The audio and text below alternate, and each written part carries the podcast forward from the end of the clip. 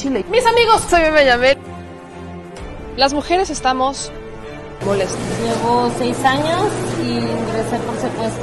Por mi parte, yo no creo esa enfermedad. Yo. Mucha les y les duela. Bueno, ya saben. Nosotros salimos por la necesidad. ¿no? Gracias a Dios, a lo mejor vamos a volver a comernos dos veces al día. De la crisis que se vive en los hospitales en Tijuana. Aquí las noticias o te enchilan o te dejan picado.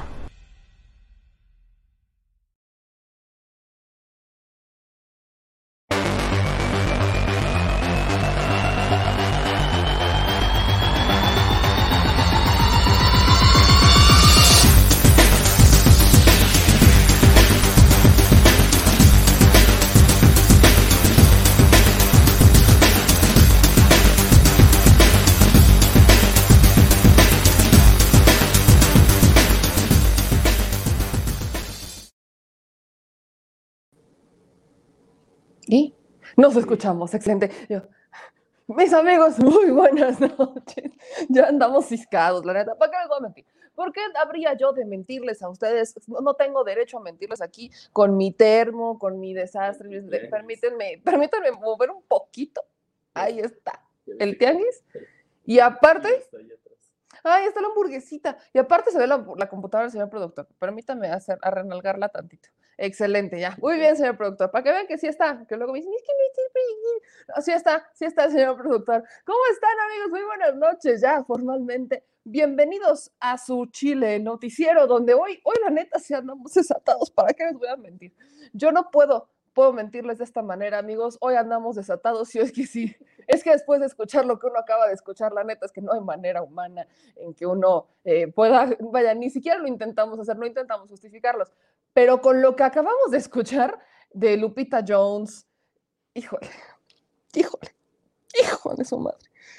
Pena ajena, que ahora sí que pichi vergüenza. ¡Qué pichi vergüenza! Dejen ustedes que obviamente la señora defiende a Enrique Peña Nieto, ¿no? Eso, es obvio, ¿no? Hasta de ser del, grupo de, amigos, ¿no? Que generaron este matrimonio entre Peña Nieto y la gaviota. Dejemos eso a un lado. Si de por sí eso está eh, bastante cuestionable, pásenlo a un lado, ¿no? Quiere ser gobernadora y no tiene ni la más mínima idea de qué reformas se han hecho. No. Se hicieron es súper fan de Enrique Peña Nieto, ¿no? Es Peña Lover y no tiene idea de cuáles eran las reformas que hizo Peña. Ay, no, qué oso. De verdad me da pena porque entramos justo en esta discordia. Yo nunca, no, nunca, nunca he querido criticar a Lupita Jones por el tema de que es e, ex reina de belleza, no, jamás, o sea, ese es como un punto de aparte. Bueno, ahí, tenemos a Geraldine, a la diputada Geraldine de Nayarit, que ahora está buscando ser eh, alcaldesa de Tepic. Entonces, creo que ella ha dado un ejemplo muy distinto al de una Lupita Jones.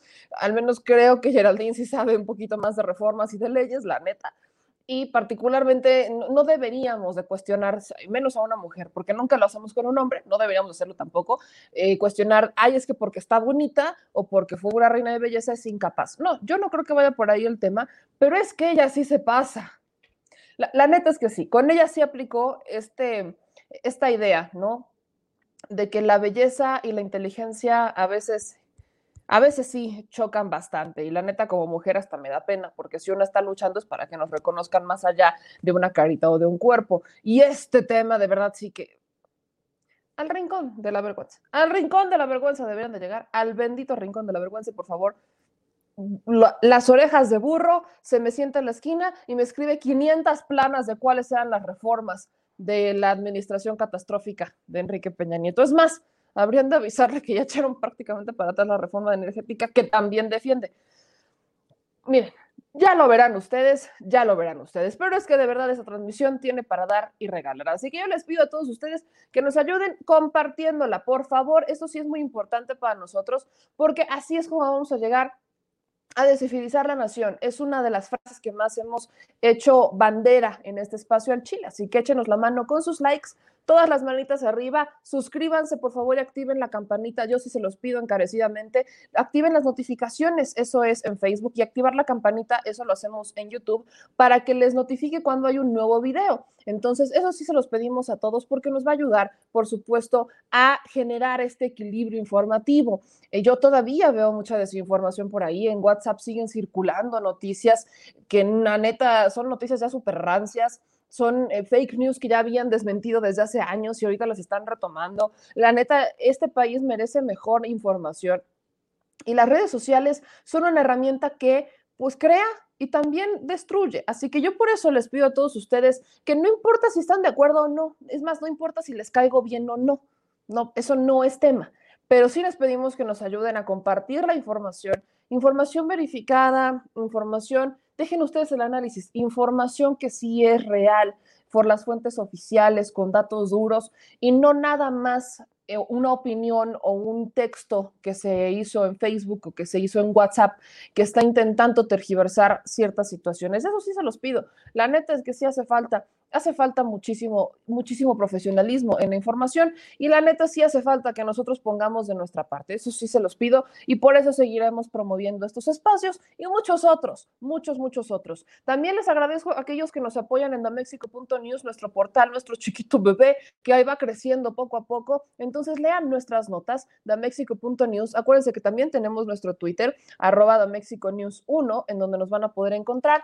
Y a mí me encuentran en todas las redes sociales justamente así como me están viendo aquí, pues ya no sé dónde está, por aquí aparece el Twitter, arroba memeyamelca, así es como nos están encontrando en Twitter. También me encuentran así en Instagram y también nos encuentran así en Telegram. Nos encuentran como nuestro canal, nuestro canal oficial es Meme Yamel y tenemos aparte el Chile Chat, que es Meme Yamel Sea.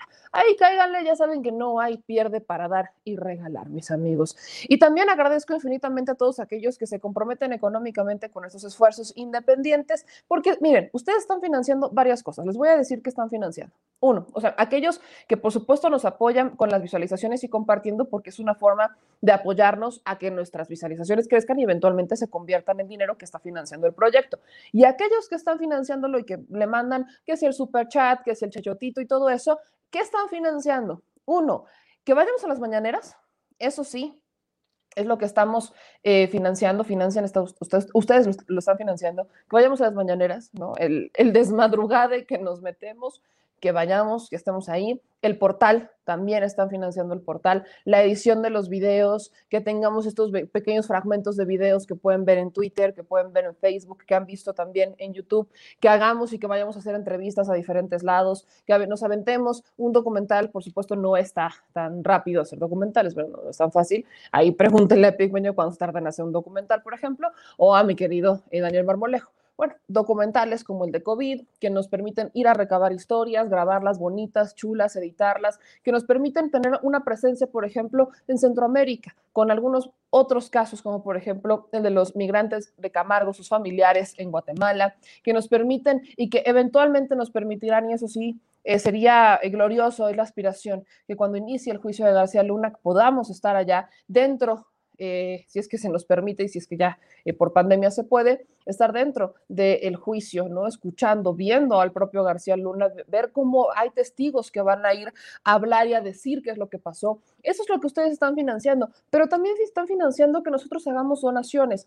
el fin de semana pasado, la semana pasada, de hecho, fuimos a Fundación Toby. de hecho, acuérdense que al final de nuestros videos ustedes pueden ver eh, ciertas donaciones que les pedimos que si pueden hacer o si pueden compartir la información para adoptar animalillos a nuestros queridos peludos. En México hay una desinformación brutal al respecto del tema. En México de verdad hay una inconsciencia y una falta de responsabilidad con otros animales, con seres vivientes particularmente. Y si algo nos ha dejado esta pandemia es que tenemos que aprender a convivir y aprender a regular nuestros modos de consumo y hemos de verdad no solamente consumido de una forma excesiva, sino que también no somos solidarios y no somos humanos con otros seres vivientes. Los animalitos la están pasando muy mal. Entonces fuimos a Fundación Toby y de lo que ustedes nos mandan, nosotros estamos comprometidos, particularmente yo, a que ellos puedan ir construyendo y ampliando sus espacios para aceptar más perritos, pero también para ayudarlos con medicinas, esterilizaciones, campañas y demás, que puedan tener una vida digna, pero que también promovamos la adopción. Ya estaremos viendo algunas imágenes que logramos ir a recabarse una chulada. Mi querida Sam, mi querida Patti, son una verdadera chulada que las pueda conocer. Entonces, eh, esos también están financiando. Y financian también investigaciones, como la que estamos eh, haciendo con nuestra querida Dariana Quintal en Yucatán sobre estos temas que aparentemente tienen que ver con trata de menores. Y digo aparentemente porque hasta tener las pruebas en la mano no podemos asegurarlo, ¿verdad? Pero tienen que ver justamente con situaciones tan complejas y tan lamentables que ocurren en los gobiernos. Era importante para mí decirlo, ya me alargué un poquito en el intro, pero para mí sí era importante comentarles qué están financiando aquellos que nos mandan estos superchats, porque mucho me lo han preguntado y bueno, pues ahí, ahí andamos, mis amigos. Eh, Arturo Martínez nos dice Fundación Toby, apoyemos siempre. Eh, proteger a los animales, habla bien de una persona. Eh, Bárbara Ríos dice, hay un canal aquí en Monterrey que se llama Benny y sus amigos pueden apoyar a Sergio con visitas en el canal. Eh, dice Leonardo, sí, belleza no está peleada, ahí estás tú y quizás un poquito atrás Juncal, así como todas. Dice Rosa, pues no es de extrañarse una persona que se expone a que se le califique de una forma que no llevan a cabo sus negocios y no es lo que merecemos, merecemos más que una cara bonita. Claudia Mesa desde Facebook nos manda saludos. Antonio Pérez también nos manda saludos desde Facebook. Artemio Neri igual. Este, luego nos dicen por acá, David Quintero, chingón, yo quiero adoptar un perrito. Pues dice, si quieres adoptar un perrito, eh, no sé en dónde vivas, pero sí puedes contactarte con las fundaciones al ratito, antes de terminar la transmisión, es nuestro último clip, pero también puedes buscarlos en redes sociales, ahí vienen sus redes sociales y ellos te pueden, ahí te pueden guiar. La adopción es completamente responsable. Y nos dicen aquí, Montana, greetings people and more to our beautiful meme. Un beso, my dear Montana. Arely Sánchez también nos manda eh, gracias, dice todo el equipo de Al Chile. Saludos, Yorgo Ochoa. Muy buenas noches desde Chihuahua. Y aquí andamos todos, Armando Mora. Eh, Rodia no come carne, ¿no? Ahí están todos ustedes que, bueno, me encantan conocerlos, me encanta leerlos. Edgar Ibarra, yo los amo a todos ustedes. Buenas noches, mi querida Eva Mejía, Uciel Hernández, todo mi apoyo, muchísimas gracias. Es importante aquellos que nos están viendo en Facebook, pues oigan, échenos la mano con sus reacciones. Ya veo 557 reacciones por acá. También nos ven desde Florida, arriba en Nayarit, desde Nevada. Saludos desde Mexicali. ¿Para cuándo una entrevista con el doctor Jalife? Saludos de Penjamo. Vamos a, vamos a planearla, vamos a planearla. Nos dice Montana, Meme, te ves muy estresada. Yo sugiero que consumas levels para encontrar una relajación completa. Pues es de que, miren, Obviamente el trabajo que hacemos es estresante, definitivamente eso es una realidad. Intentamos darnos nuestros tiempos, pero bueno, ya saben, uno que loco es workaholic. Gracias a Jonathan Legend que nos manda 20 dólares de su super chat y nos dice, buenas noches, meme, gracias por tu gran trabajo que haces en tus canales y en el canal de Sin Censura TV y Sin Censura Media. Pues vamos a entrar derecho y sin escalas con la information porque hay para dar y regalar. Vamos a partir con el tema de Rosario Robles. Este tema es importante. Permítanme informarles de qué va.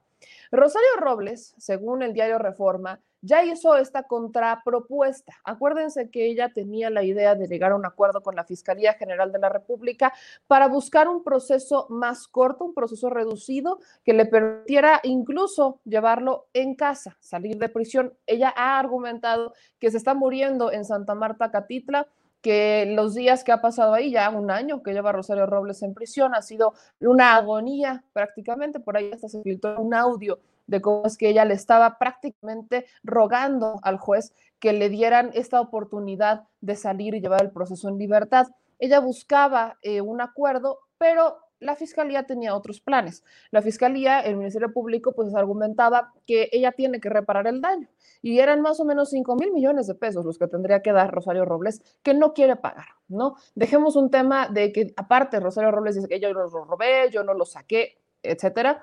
Rosario Robles argumenta que ella no, no puede y no quiere, tampoco, no le veo muchas ganas de reparar el daño por la estafa maestra como no llegaron a un acuerdo, la defensa de Rosario Robles en ese momento, pues mencionó que no se había llegado a este acuerdo porque la fiscalía quería que se reparara el daño y pues la neta no, no iba por ahí, no era el plan de Rosario Robles porque eh, argumentan no tienen ni siquiera el dinero.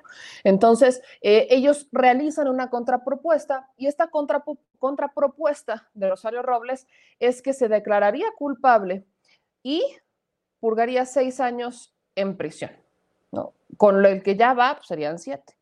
Apela a que se quede seis años en prisión y se declare culpable. El periodista Bel Barajas, del periódico Reforma, dio a conocer que la exsecretaria Rosario Robles hizo esta oferta para conseguir otra vez el procedimiento abreviado en su proceso, se declararía culpable, asumiría una condena de seis años en prisión y no repararía el daño.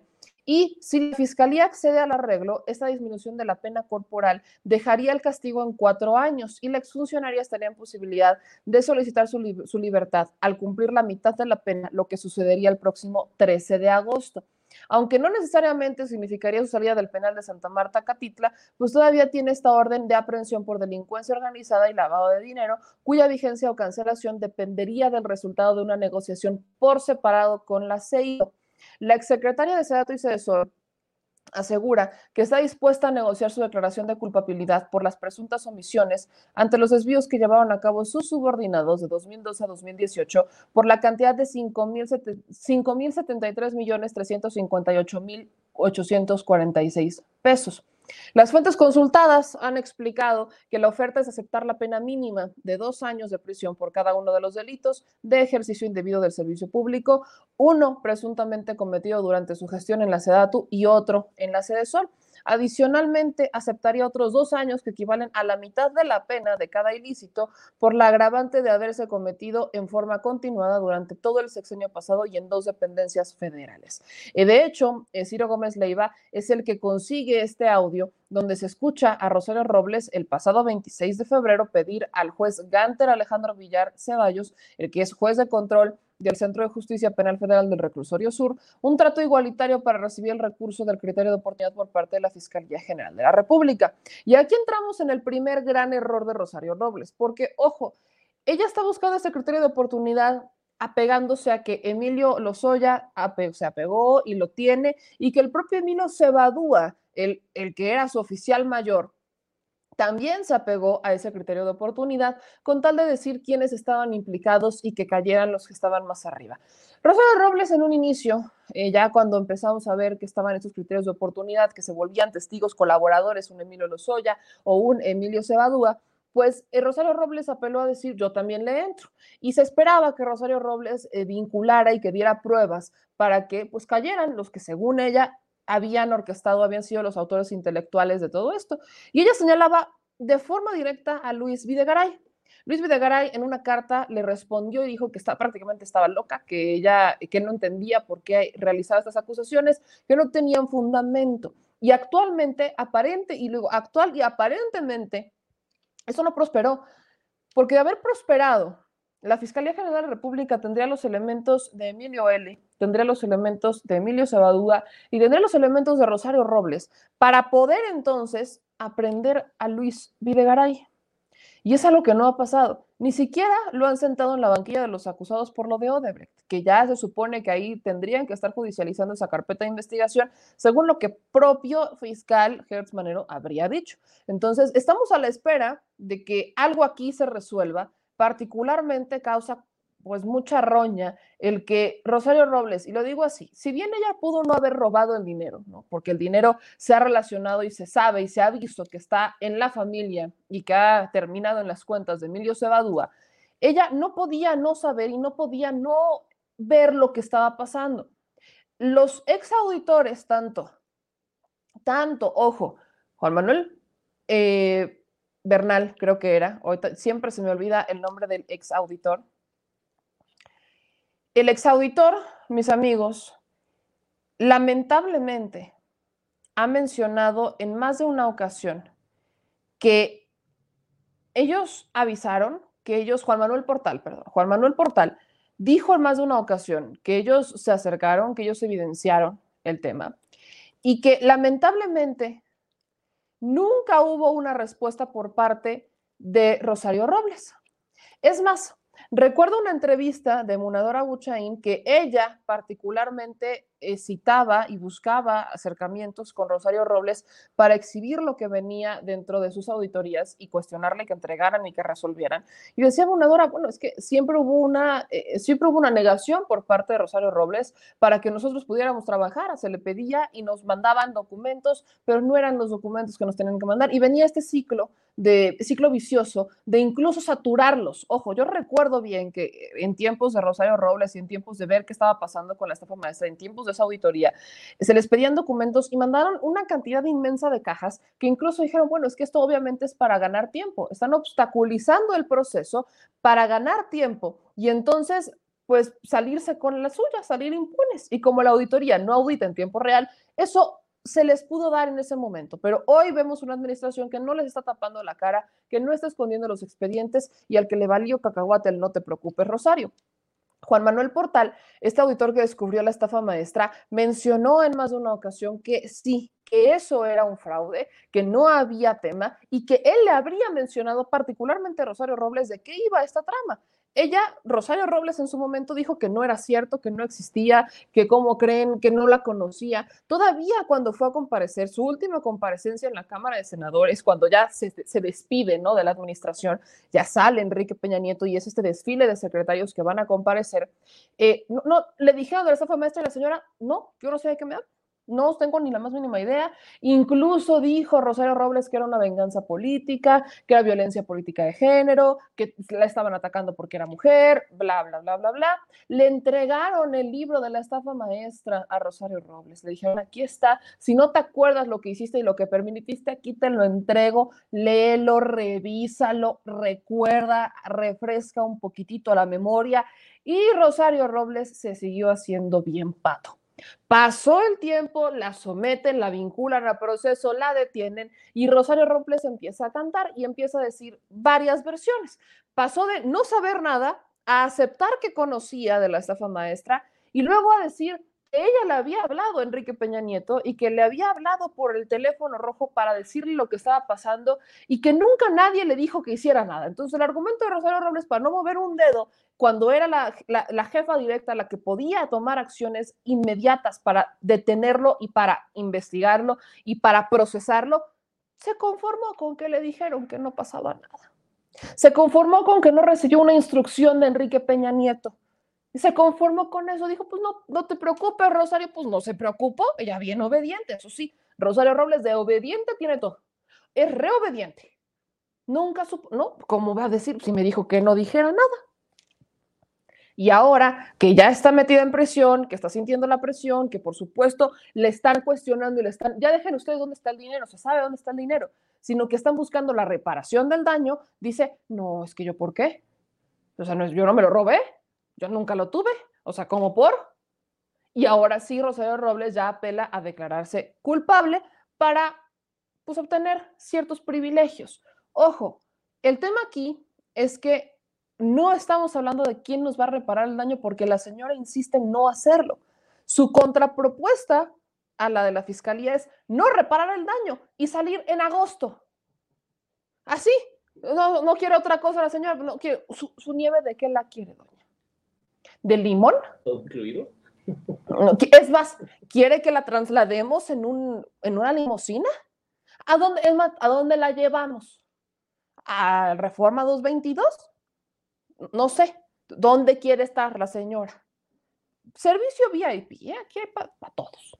seguramente la idea de Rosario Robles eventualmente, o sea, en su cabecita es, sí, me declaro culpable, denme una pena de seis años, pero voy a salir en agosto porque voy a apelar a que me den la mitad por buena conducta, porque pues, yo soy señora de mi casa.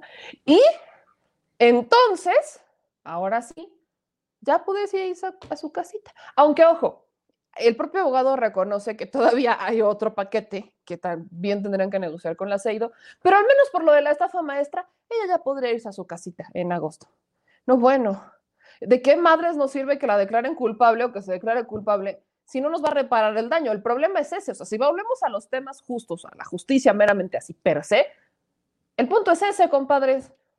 Es más, yo preferiría que se declarara inocente y que, que, reparara el daño.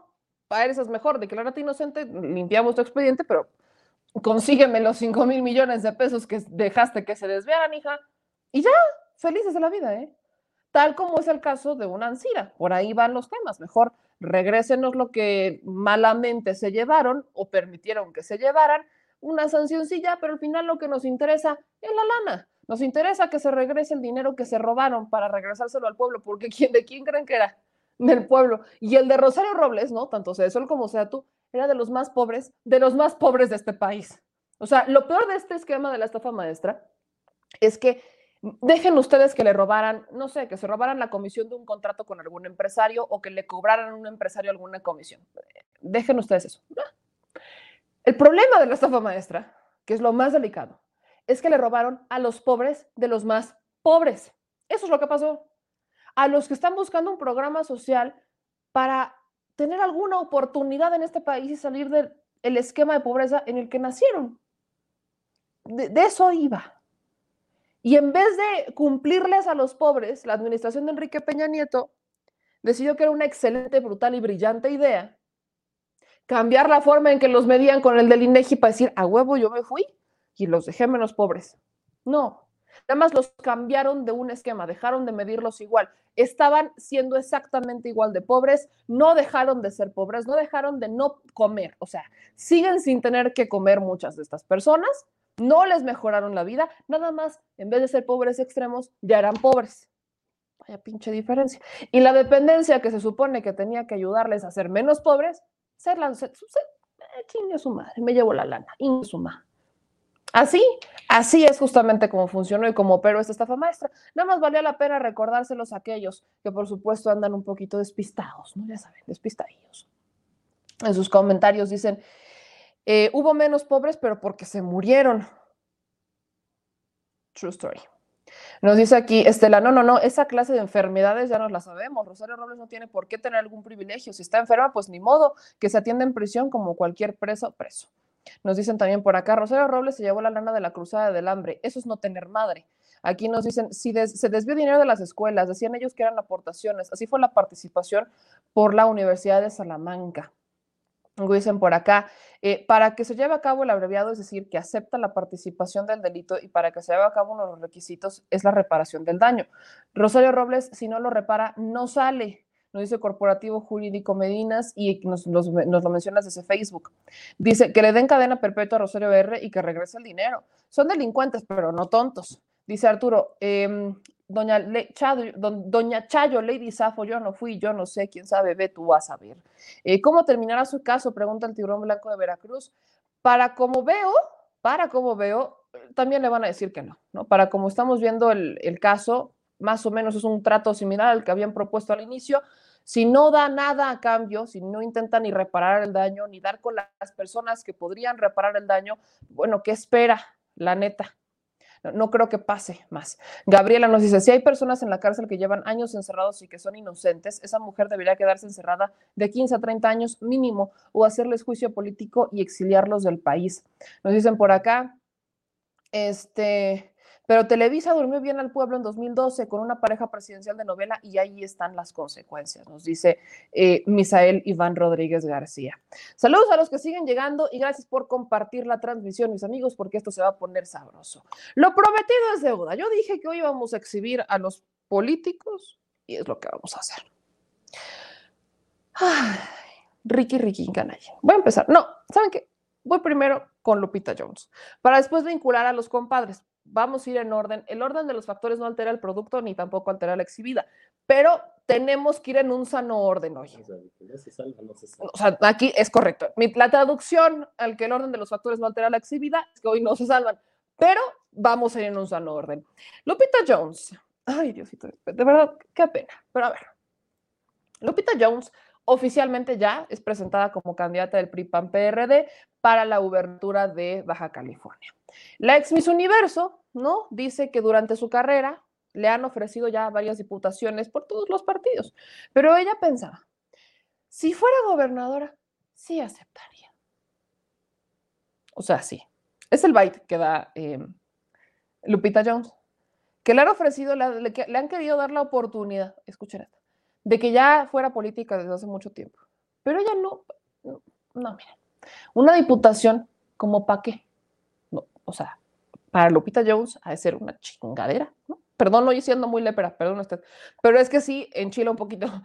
Lupita Jones ha de decir, es que es poquita cosa, o sea, una diputación es una poquita cosa. Yo, si no soy gobernadora, para arriba. Así. Así lo vio Lupita Jones, traducido obviamente, porque ella solamente dijo que solamente si le daban, le, pedían que fuera gobernadora, pues entonces sí aceptaría. Y dice, cito, De veras, ya me da miedo lo que pienso. Me preocupan las frases de Lupita Jones. Dejen ustedes por la ignorancia que le precede, sino porque Lupita Jones ha sido señalada por el grupo, por varias ex Miss México y ex participantes del certamen, por ser una mujer que de verdad de intolerante, y digo intolerante es poquito, y que de malvibrosa, dejen, una cosa es ser estricta y disciplinada y otra cosa es ser lo que es Lupita Jones, una persona que le ha puesto el pie a muchas para que no avancen en su carrera, una persona que han denunciado en más de una ocasión por tratar mal a las chicas que están ahí, por dejarlas sin comer porque les dijo que no cumplían con la talla o que no cumplían con el peso para estar en el certamen. Ha sido una persona que ha sido señalada varias veces por propias chicas que trabajan y que han estado en ese certamen y que han estado bajo la tutela de Lupita Jones, que han sido llevadas al límite por esta señora y que repito, una cosa es disciplina, perseverancia y ser estricto. Y otra cosa es dejar sin comer a una chica porque le dices que está muy gorda cuando de por sí ya está extremadamente delgada.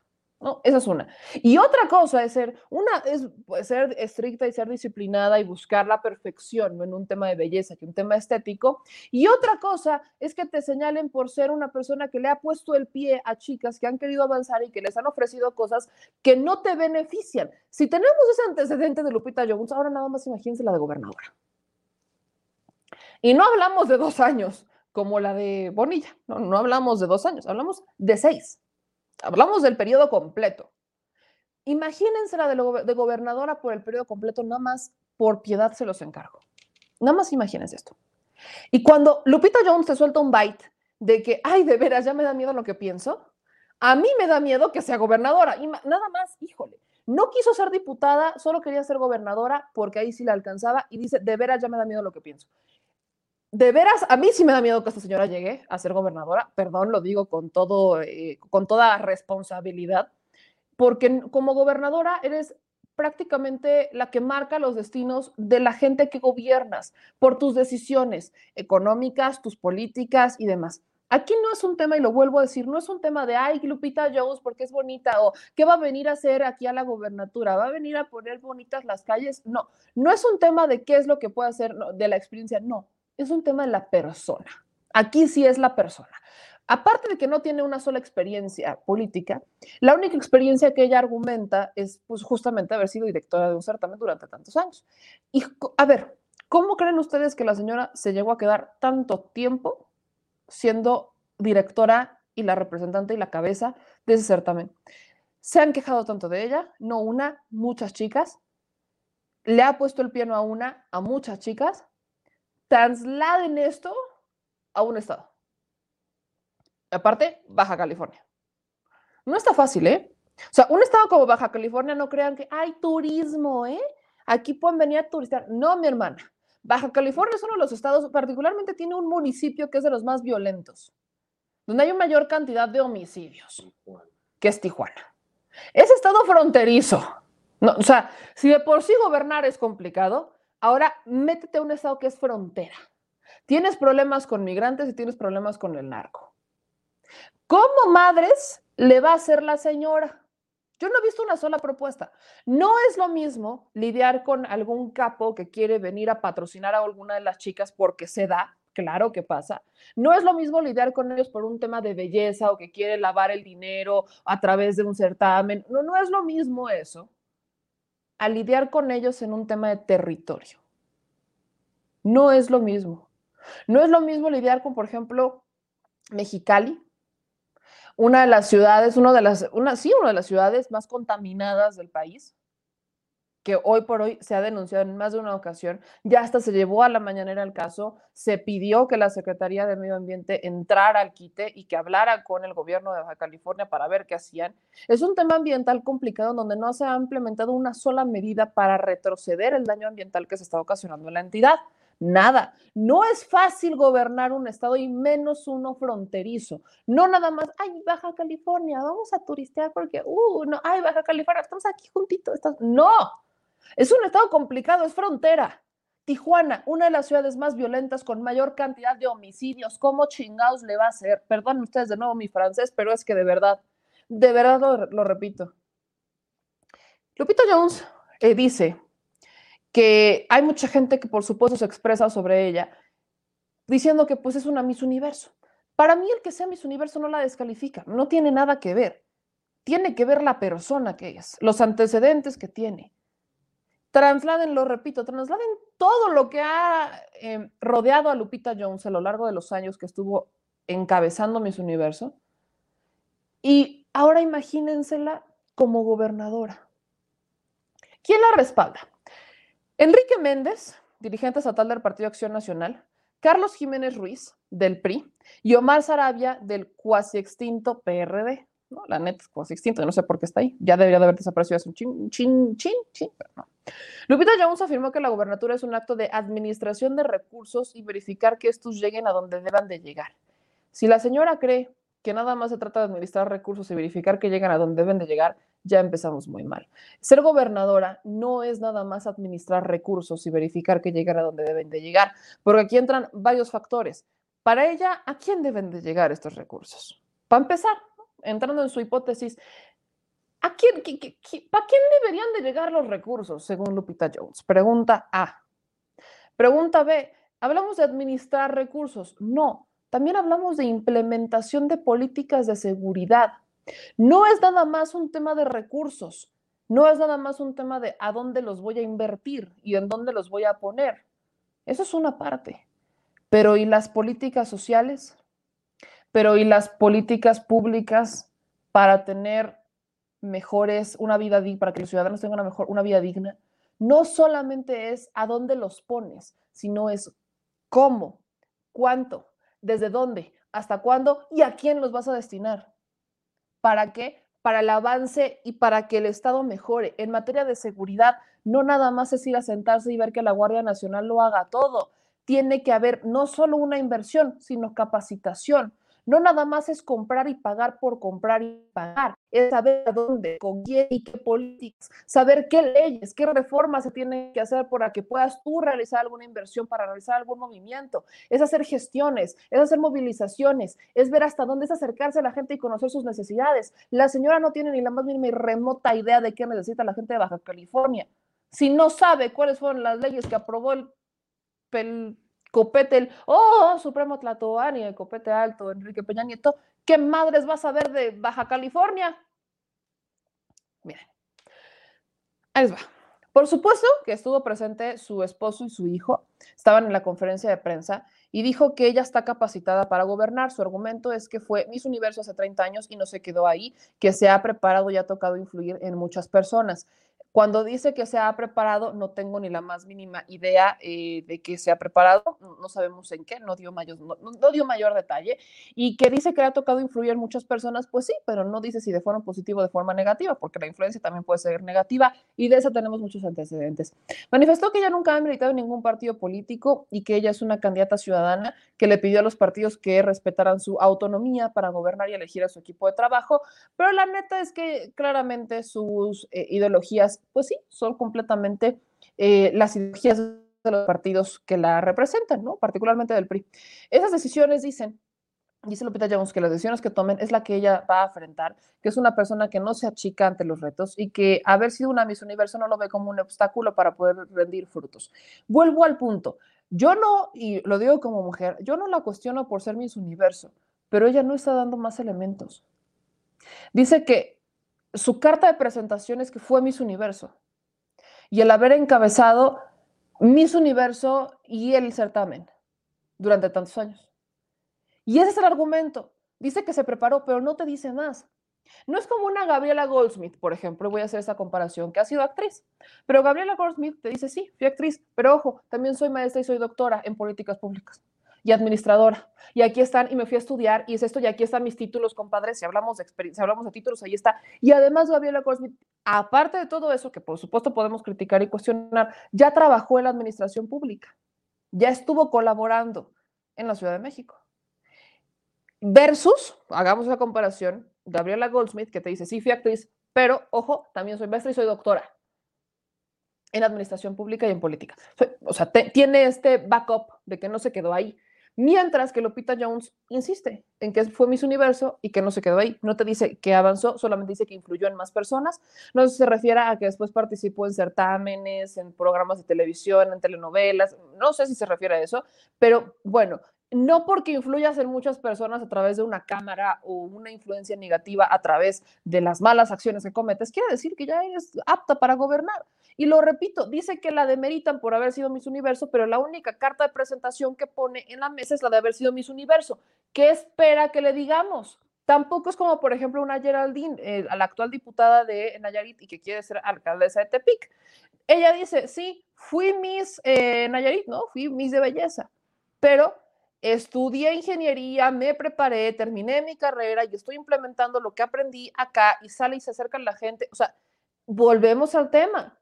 No es de dónde vienes ni qué hiciste en el pasado. Es lo que haces de aquí para adelante. Es lo que te preparas. Y lo que la señora está evidenciando es que no tiene ni la más mínima y remota preparación para el cargo. Y hay que decirlo así, no la tiene. ¿Y cómo se los voy a demostrar? Con la lamentable entrevista que tuvo con los periodistas. Hace ya algunas horas, ¿no? La, señora fue entrevistada por Álvaro Delgado y Alejandro Páez Varela en Los Periodistas en la Octava. Me declaro fan de esta entrevista, de muchas otras, pero me declaro fan de ese trabajo que hicieron los dos. Porque le hicieron una simple pregunta a la señora, una simple pregunta, una, nada más una. Bueno, le hicieron varias, pero esta particular, nada más una. Le preguntan, ¿cuáles son las dos acciones que le podría decir a la gente, ¿no? Así, que hizo bien Enrique Peña Nieto, porque ella es fan de Enrique Peña Nieto, dice que comulga mucho con Enrique Peña Nieto, está por muy demás ponerles toda la entrevista, porque por supuesto dice que Enrique Peña Nieto fue un hombre que trajo mucha ideología y que Enrique Peña Nieto llevó al país a un avance brutal y celebra ampliamente la reforma energética, pero dejemos eso a lado.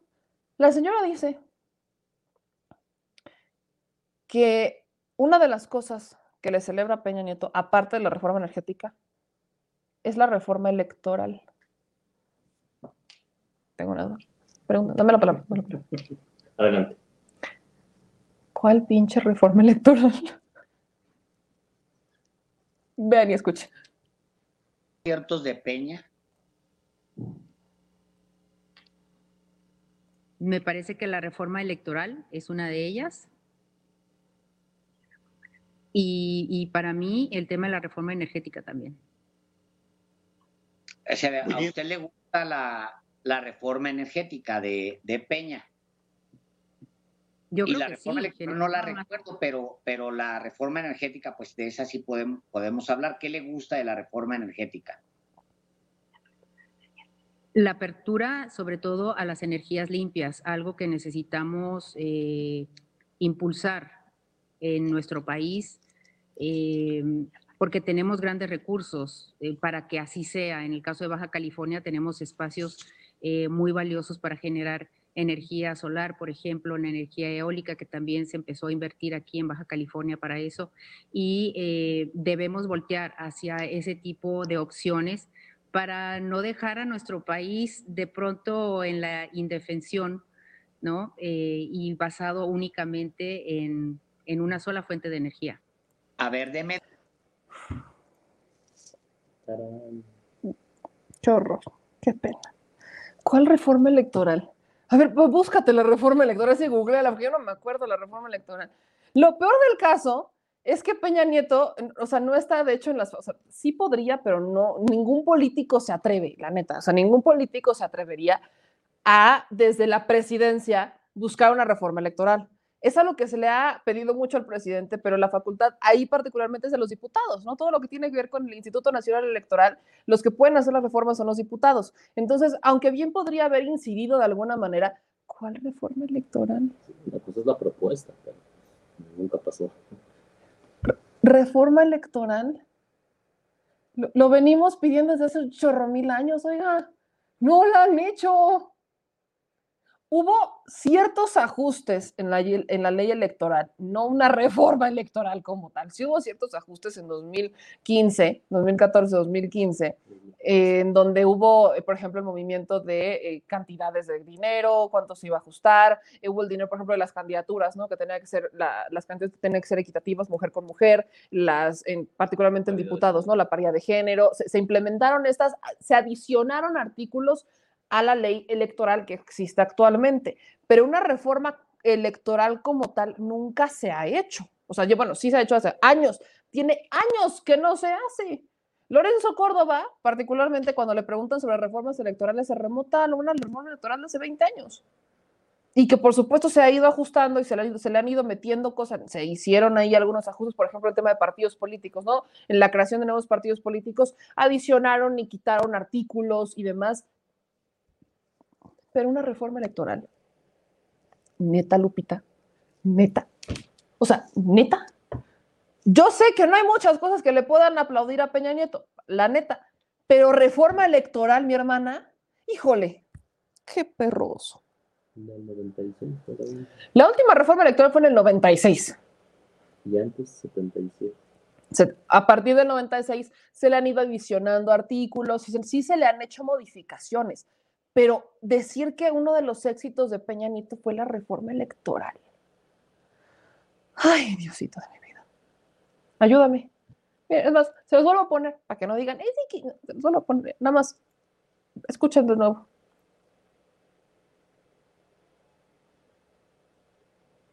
Porque no tiene audio. Porque no se mueve. Espérame. Va de nuevo. O pues. Ahora ya. Vamos un corte comercial. Vamos a un corte comercial. No, es que no tenemos cortes comerciales aquí, señor productor.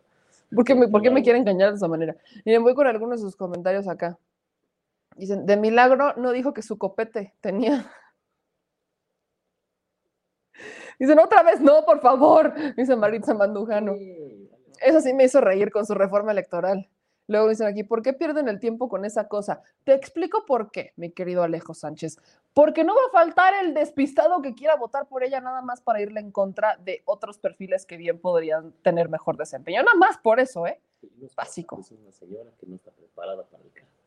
También no la, o sea, se- no está preparada, pero no puedes, o sea, podemos decirle ignorante, pero no cosa. Dicen acá, ojalá, ojalá también la puedas entrevistar. Ya le dije a este hombre, a ver si quiere. A- o sea, aquí a ver si quiere, a ver si no hacen un research de qué hemos dicho sobre ella y se va a echar para atrás. Es que eso es algo que nos ha pasado muchísimo. Eso es lo que nos ha pasado mucho, la neta, que nos dicen que no porque ya han visto qué hemos dicho de ellos y pues no, pues no quieren, ¿verdad? Pero bueno, como ya no quieren que les vuelva a poner el, el momento, ya no es que ya no quieren, ya dicen que no, que por favor. Dice Montana, se le fue la luz a Lupita Jones, andaba en Texas. A lo mejor fue una reforma electoral underground, dice Hugo, pues, por ahí yo creo. Eh, dicen, ¿sabes tú más que ella? ¿Has visto la película eh, Miss Bala, producida por Diego Duna y Gael García Bernal? Claro que la hemos visto, por supuesto. Eh, Lupita Jones siempre ha vivido engañada por la corruptela de Miss Universo y piensa que esto es lo mismo, pobre mujer. Lupita, no votos a nacos. Pues ahí que, van. ¿Qué le pasa a Lupita? Ahora sí, ahora sí que, ¿qué le pasa a Lupita? Que, híjole, dice Meme, te imploro que hables de por qué se va la luz en Veracruz. Ay, mis niños. Y en Puebla. en Puebla. Sí, en todos lados. Dicen, acá más respeto, Lupita es protegida de Lili Telles. No, pues ya valió. Ya, miren, después del bite de Gonzalo Tirado, ya mejor dejémoslo así y cambiemos de tema. Vamos a, el dúo fantástico. No, no. Obviamente ya saben a qué, quién defiende la señora. Lo peor es que no tiene argumento para defenderla. Ahora imagínense. O sea, yo creo que ni siquiera estaba enterada de lo que pasó hoy en la mañana, ¿no? Sobre la reforma eh, energética, el revés que le dan con la reforma eléctrica del presidente y mucho menos lo que pasó con eh, Braxem, ¿no? Con este acuerdo de renegociar el contrato de Tireno 21, particular creación del pre-reforma energética, porque viene desde Felipe Calderón, y post-reforma energética. Saludos a Lupita Jones. Hay que leer más libros. Menos revistas y más libros. Hashtag, así póngale. Más, más libros y menos revistas. Ya le voy yo a recomendar al revés. No, me va a hacer caso para qué. A ver, mis amigos, vamos ahora sí a otra Eh, dice Dante, pongan de número de la reforma. Se los voy a poner en, en, Facebook para que vayan al Facebook de The Mexico News, bueno, vayan al de Meme Yamel. Y los que nos están viendo en Facebook, vayan ahí para que vean eh, las veces que ustedes quieran y lo compartan sobre la reforma electoral. Ya mañana lo van a encontrar, ¿no? Qué oso. Pero bueno, en otros temas, mis amigos, alguien que, que hoy sí me dio mucha risa fue Ricky Ricky Canallín, porque Ricky Ricky Canallín descubrió la embarrada de camarón en el metro. No la empanada. No, la embarrada de camarón. Esto es básico. Por primera vez, Ricky Ricky Canallín se subió al transporte público en la Ciudad de México. Sí. Él tan solidario, como siempre va. En vez de que llevara a la doctora en transporte público, ¿por qué no madre se la llevó en una camioneta? Eso ya es algo que bien vamos a debatir. Pero Ricky Ricky Canallín, vean todo lo que tuvo que pasar para que alguien como Ricky Ricky Ricky Canallín se subiera al metro. Nada más porque luego me piden que cuando haga yo este tipo de videos les analice, nada más porque me piden, vamos a ver a Ricky Ricky en Canallín disfrutar. Y ustedes saben a qué me refiero. El transporte público en México. Hace las pruebas de COVID en la clínica 41 del IMSS. Y le pedí que me dejara acompañarla en su camino de dos horas y media en combi, en metro, para que ustedes vean el esfuerzo que ella hace, al igual que millones de personas, en su caso para servir en el hospital. En los recorridos que estoy haciendo, trato de que siempre la última visita... Ahora, esto es boicot. Esto es un boicot, señor productor. Lo declaro así. Esto es un boicot. A ver si ya jala el video. híjole, qué feo que sean así. Ya no quieren que ponga yo videos, pero ¿qué creen? No se van a salir con la suya. Porque aquí les tengo que analizar completo, derechito y sin escalas. Este tema de Ricardo Anaya, fíjense, eh, dice, o sea, vean todo lo que tuvo que pasar, seamos honestos, todo lo que tuvo que pasar para que Ricardo Anaya conociera la vida diaria de muchos mexicanos. Ese es el tema que hoy Ricardo Anaya, por primera vez en la historia de su vida, está conociendo la vida diaria de miles de mexicanos, de miles y de cientos de mexicanos. Lamentablemente, mis amigos, estamos en un contexto en donde los políticos están haciendo todo, todo con tal de ganar algo, de ganar algún voto, de ganar alguna miseria, de ganar algo. Ese es el tema. Si no estuviera Ricardo Anaya en campaña, muy probablemente no estaría haciendo esto, no se subiría al transporte público, no conocería a los mexicanos. Eso es algo de lo que nos hemos quejado muchas veces. Esto lo deberían de hacer diario. Lo deberían de hacer diario, deberían de hacerlo al menos seguido. No que vayan al transporte público, que se tomen fotos. No, no, no. Deberían de acercarse a la gente y conocer sus necesidades. Eso es lo que deberían de hacer en tiempo real, todos los días, no solo porque quieran ser políticos, sino porque quieren ayudar, se supone, miren. Los recorridos que estoy haciendo, trato de que siempre la última visita del día sea muy larga, para compartir, escuchar, para de veras entender los problemas. En Ixtapaluca, en casa de Yadi, nos dieron las 12 de la noche cenando, platicando. Me invitaron y me quedé a dormir ahí en su casa. Como siempre lo hace Yadi para ir a trabajar, nos despertamos a las 4 de la mañana para salir de su casa a las cuatro y media. Pues primero Yadi camina media hora hasta la parada de las combis. Así empieza entonces tu camino. Así es la verdad sí, sí me da mucho miedo salir tan temprano y que todo esté oscuro. Este es mi camino hacia, para irme a la combi, la que me va a llevar al metro. Yo creo que... De una vez en Santa Marta. Hasta el metro Santa Marta nos aventamos como 45 minutos en la combi.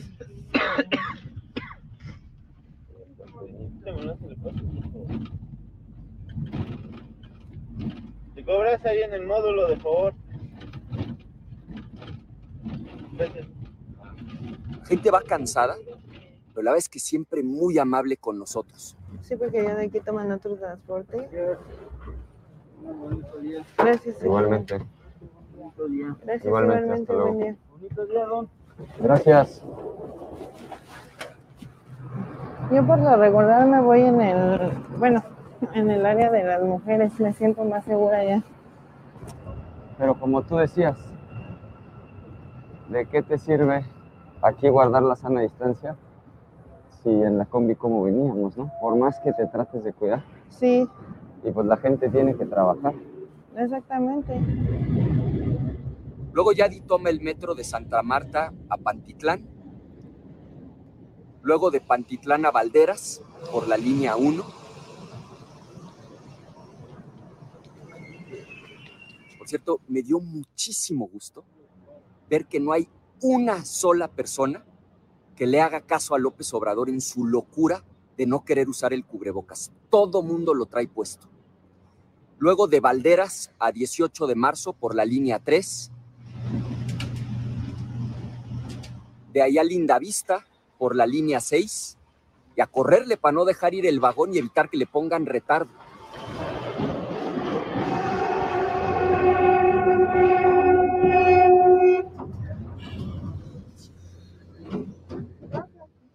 Finalmente a caminar y rápido para alcanzar a llegar.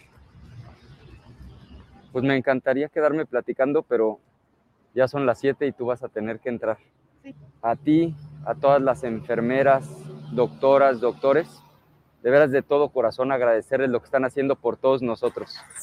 Y agradecerte, pues que prácticamente te gastas una cuarta parte de todo el tiempo que estás despierta en el transporte público para venir aquí a servir a la gente. De veras de todo corazón, muchísimas gracias. No, ¿de qué? Cuídate mucho. Sí, muchas gracias. Ay. Es de que miren. ¿Cómo habías dicho que eran las Ricky Aventuras?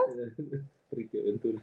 En la Ricky Aventura del día de hoy, Ricardo Araya intenta explicarle al mexicano de a pie cómo es la travesía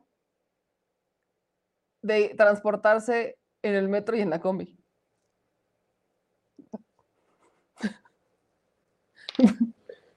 No me cuadra, ¿eh? Pregúntame, pregúntame. Ya la palabra me me Perdón que uno se ría de esta manera, pero señor, señor profesor, ¿qué, qué, qué? Déjeme reformular la pregunta. ¿Qué no se supone que... O sea, a ver, no, eh, otra vez. Toma dos. Tiene la palabra. ¿Cuál es el objeto de decirle a la gente que se transporta diario en transporte público cuáles son los problemas del transporte público? ¿Alguien me explica? Si el video está dedicado a la clase alta, adelante, pero esto es un absurdo. Pero es que aún así, dedicado a quien esté dedicado, la neta, o sea, dedicado a quien esté dedicado, no está sacando nada nuevo, no, no es nada nuevo, no es nada que no se sepa, no, no, no es algo que, ay, descubrimiento de Ricardo Anaya, no, esa literalmente es una aventura de Rick, las aventuras de Ricky. Hasta para hacer una, un cómic, neta, son las aventuras de Ricky. El tipo no tiene nada que hacer y decidió hacer un video en el transporte público.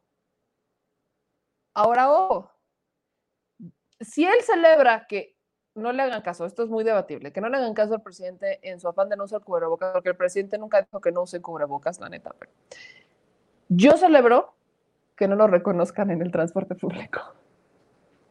Porque, ojo, vieron las imágenes, vean las imágenes, por eso no las he quitado. Ricardo Naya con el cubrebocas, oye, su mochilita que no trae nada, básicamente, su mochilita de scout que no trae nada de Dora la Exploradora. o sea, la mochila de Dora la Exploradora trae más cosas que la de Ricardo Naya. Ahí en Miren. en. Nadie está volteando a ver a Ricardo Anaya como para decir, ay, Ricardo Anaya, foto, ¿no? Ay, miren, Ricky, ay, foto. Nadie. Si acaso lo ven como de reojo, como de, "¿Este qué pedo?". Si es que lo han llegado a reconocer, pero vean, ahí en el transporte público, ¿no? Estando en el, en el metro, ¿no? Sin que nadie tenga que moverse para cambiar de lugar y todo esto, nadie lo voltea a ver, nadie está pendiente de quién hace y qué hace, pese a que hay una cámara, ¿no? Nadie, nadie, y ahí de verdad parece niño, pero nadie, nadie está pendiente de quién es Ricardo Naya. Este debería de haber sido una lección para él de que neta nadie lo conoce. Está pidiendo el voto de la gente y su mensaje de campaña es pésimo. Porque esto ya es campaña, ¿no? A Aline le deberían de avisarle que eso es campaña. No, no es bloguero, no, no, o sea, este hombre no es bloguero y no, ay, las aventuras de Ricky, no, este hombre está haciendo campaña porque quiere ser presidente para el 2024, no lo, no lo sospecho, lo dijo con toda claridad antes de iniciar sus recorridos. Y Ricky Riquín Canallín, eh, en esta aventura, en esta patoaventura del tío Ricky, bueno, del niño Ricky, la neta, lo único que está haciendo es darle el mensaje, le dirige el mensaje a la gente que no lo conoce, que a él no lo conocen, y lo vimos en el, transporte público, le está mandando un mensaje a la gente que no lo conoce. Y está mandando un mensaje a la gente que padece el problema que es el transporte público.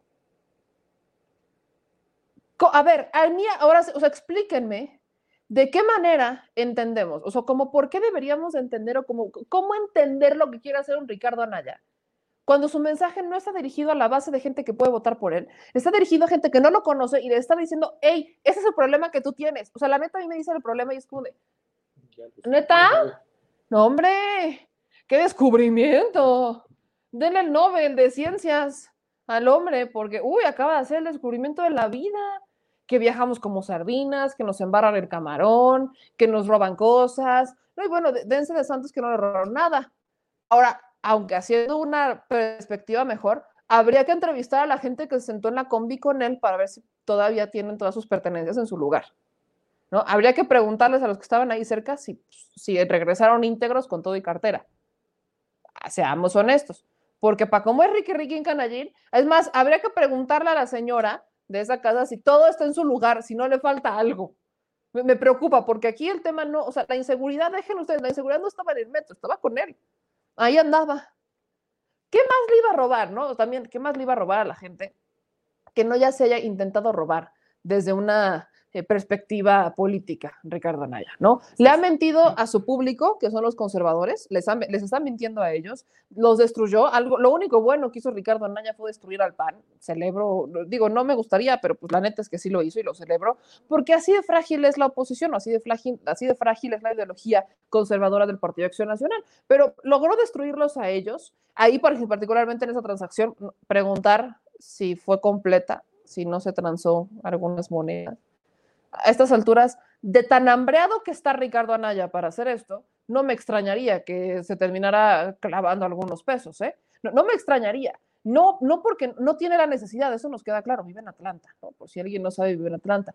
Pero este tipo, vuelvo a decirlo, su mensaje está completamente equivocado, se fue a hacer una patoaventura y en lugar de dar un mensaje de decir, eh, los entiendo y quiero resolverles el problema porque los entiendo, les está, burlándose de ellos, pues. Para mí esto es una burla de Ricardo Anaya, de llevar todo el equipo y le debería de servir como una, eh, pues sí, una lección a él, una lección a él de que neta nadie lo conoce y que le está hablando al público equivocado y que no, no está generando empatía con el público, no está generando acercamiento con ellos, no está haciendo este, eh, esta, este mix, este match con la gente, no está empatizando, no está embonando.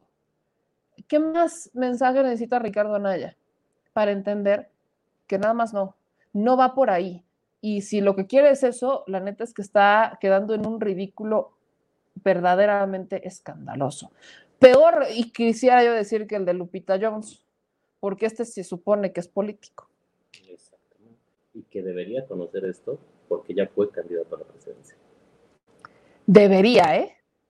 Debería. A Lupita se le pasa todavía porque ya está incursionando en el mundo. Exacto, o sea, Lupita dices, bueno, no sabe, nunca ha estado en el medio, no tiene ni la más mínima idea y es indignante que alguien que no tiene ni las ganas siquiera de meterse de lleno al tema y que de superarse o de hacer algo por las personas, es indignante. Pero lo de Ricardo Anaya es insultante. Él ya es político, ya ocupó cargos, ya fue diputado, ya fue, o sea, ya fue presidente de un partido político nacional. Se supone que estas carencias ya las conoce. Se supone que estas necesidades ya las ubica. Pero no, lo fue a descubrir apenas. Ojalá aprenda la lección. Gracias a Marino Vallejo que nos manda 50 dólares de super chat y nos pide entrevista de la abuelita. Eh, gracias a Liux que nos manda 7 dólares canadienses. Muchas gracias a todos los que nos están apoyando económicamente, de verdad. Eh, a todos, de verdad, que están apoyando y que nos están, se están suscribiendo al canal. Mil, mil gracias. Dicen aquí, el Olo, ¿quién pagó el pasaje? Fue de gorrón. Otro tema, yo nunca vi que él pagara el pasaje, ¿eh? Buen punto. Dicen, los carteristas del metro protestan porque no son de gran baja real como el canalla que subió por primera vez al metro. Burla la de Lupita, pues ofende diciendo naquitos, conseguirá los votos. Luego dicen acá, eh, me encantan, dice, y pretende enseñarnos ese México que ne memes. ¿Ven a lo que voy? Dicen, no, ella tampoco se le justifica. No es justificada a ninguno de los dos, pero dentro de las, dentro del, dentro de los personajes, Lupita cae en, es una ignorante, es ignorante, es elitista y no tiene ganas, es un títere, pues. Y en el caso de Ricardo Anaya, es una mentada de madre, ¿no? Y es más, digo, las dos son mentadas de madres, nada más que esta es una mentadita y esta es una mentadota, para que, para que me entiendan, ¿no? Su descubrimiento es la miserableza, nos dicen por acá. Lo dicen, en serio, me da pena el señor, qué canalla. Luego, obviamente buscan gente simpatizantes pianistas para presentarse otro fraude y usa a la clase más necesitada para sus fines. Eh, luego nos, más, nos mandan más mensajes por acá. Ese canalla es un cínico, nos dice Edward Meme, los personajes como Anaya son tan falsos como efímero su cariño por el pueblo. Eh, dicen, para nada, yo creo que alquiló la combi, dice Sandra Gómez. Bueno, a estas horas no, no me extrañaría, ¿no? Dicen aquí, qué poca, se levanta a las 4 y se desvela hasta más de medianoche. Eh, los de la combi eran de su equipo, así como los que lo rodean estando en el metro, luego, luego se ve. No, los, de la metro, los del metro no. O sea, eh, su equipo eran dos personas, si acaso. No. El tema aquí es que no lo conocen. No, no es porque estuvieran haciéndose güeyes viendo a ver qué. No, no lo conocen. Te das cuenta en la expresión de las personas que están alrededor, la gente que está en el combi, y hasta te das cuenta en la expresión de Ricardo Anaya. ¿No? Aunque trae la mascarilla, sus ojos eran como de. A whole new world. No, y la gente, por mucho que tú como editor de un contenido, a la hora de grabar, es lo que tratas de decir, proteges un poco que no se vea que la gente está volteando a ver la escena, ¿no? En el video, sobre todo en la toma masiva, la gente sigue haciendo su vida, o sea, no se da cuenta, no, no, no percibe que es él. Si, si de verdad estuviera en contacto con la gente, por lo menos hubiera volteado a verlo, a criticarlo, por lo menos. No se ve. Exactamente. Por lo menos algo así hubiera pasado. Y no, pues no, ya vimos que no pasó. Y bueno, amigos, entremos al siguiente tema, ¿no? En la lista, porque vamos a vincular a un canallín con otro canallota. Este sí es de canallín a Lord Canalla. Así, Lord, don señor canalla. Y hablo del jefe Diego, mis amigos. Esta semana es lo que tenemos que analizar, eh, porque es un fenómeno muy chistoso, muy chistoso. No voy a decir interesante, chistosa es la palabra. El jefe Diego ya incursiona en las redes sociales, ya pagó bots para inflar su cuenta, ya lo siguen un chorro madral de personas y todo esto. Y el jefe Diego eh, quiso entrar a las redes sociales para interactuar con los jóvenes. Eh, algo que mucho nos hemos quejado cuando estaba yo en política y hoy que estamos analizando desde esta perspectiva, es que no hay un interés por parte de las viejas guardias políticas de capacitar o de jalar a nuevas generaciones. Y las nuevas generaciones no tienen ganas de escuchar a las viejas bases para generar una, eh, para cerrar la brecha intergeneracional, ¿no? Eso es algo que ha pasado mucho tiempo. ¿Por qué? ¿Por qué ocurre? Vemos que los perfiles de la vieja guardia insisten en quedarse en los mismos cargos y ahí tienen, por ejemplo, a un Muñoz Ledo, por mencionarles a alguien, que ahí está, ¿no? Ahí está. Y Vigenia, por ejemplo, que por supuesto son perfiles que tienen una capacidad, y no es por compararlos con, con, Diego Fernández de Ceballos, pero son perfiles que ya están muy grandes y que aunque, claro, pueden aportar algo, también ya va siendo hora que vayan soltando el cargo y darle paso a nuevas personas, a perfiles nuevos, pero también enseñándoles lo que los jóvenes no saben. ¿Qué pasa cuando entran jóvenes a la política? Entran con toda la inexperiencia del mundo y queriendo resolver todos los problemas del universo sin tomar en cuenta realmente qué es lo que está pasando ni las leyes, ni el marco, ni mucho menos están tomando en cuenta qué es lo que... no, se quieren ir al paso Z, ¿no? Vienen como muy idealistas diciendo, ah, yo voy a resolver el mundo porque a partir de mañana ya va a haber agua para todos. Y cuando les preguntas, ¿y cómo le vas a hacer? No tienen ni idea de cuáles son los problemas, ni cuál es el tema que, que- entorpece, de quién es la voluntad, a quién le faltó, a quién le sobró, etcétera. Y nunca se ha intentado cerrar esa brecha intergeneracional, ha sido un gran tema. Y hoy el jefe Diego hace exactamente lo que no debería de hacer.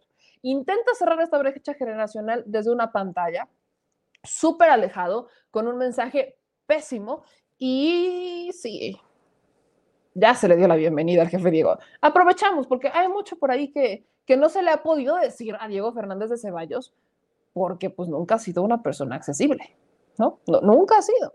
Hasta es combativo el tipo. Entonces, este es el mensaje que da Diego Fernández de Ceballos para entrar a la flagrante política tuitera, a esta red social que es aniquiladora.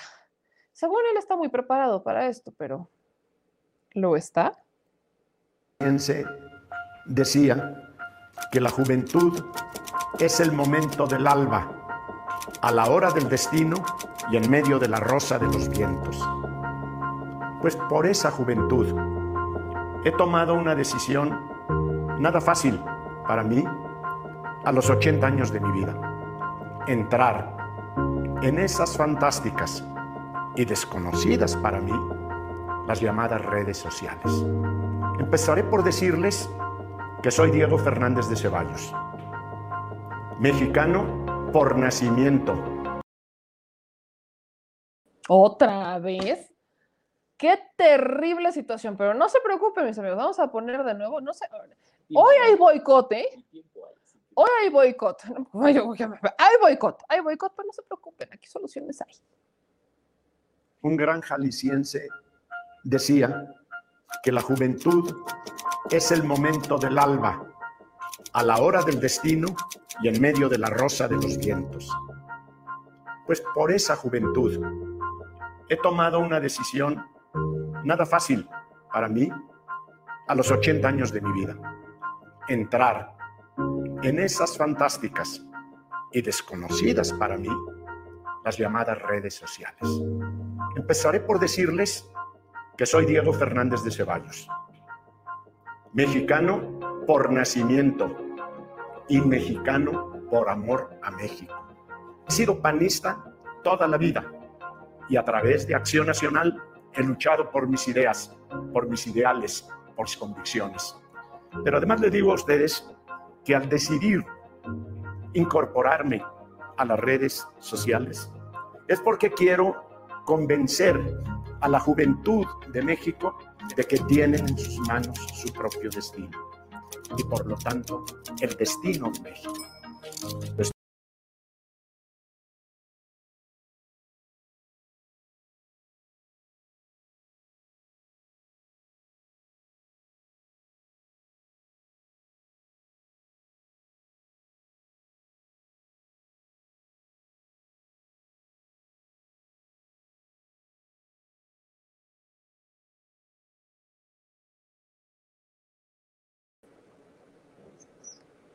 Ya regresamos, ¿eh? Por cierto, por si andaban con el pendiente.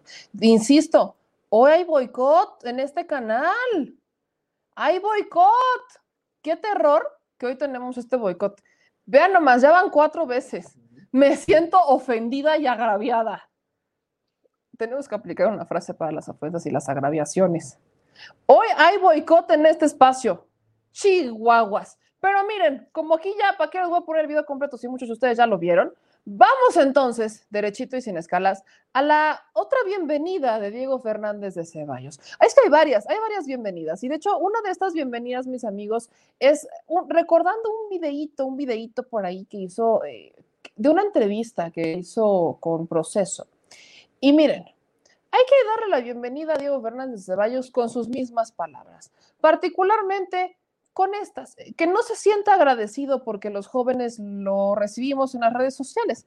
Permítanme utilizar exactamente esta frase respondiéndole a Diego Fernández de Ceballos. Y esto, mis amigos, esto es, esto es lo que se llama poesía. Poesía. De verdad, justicia poética.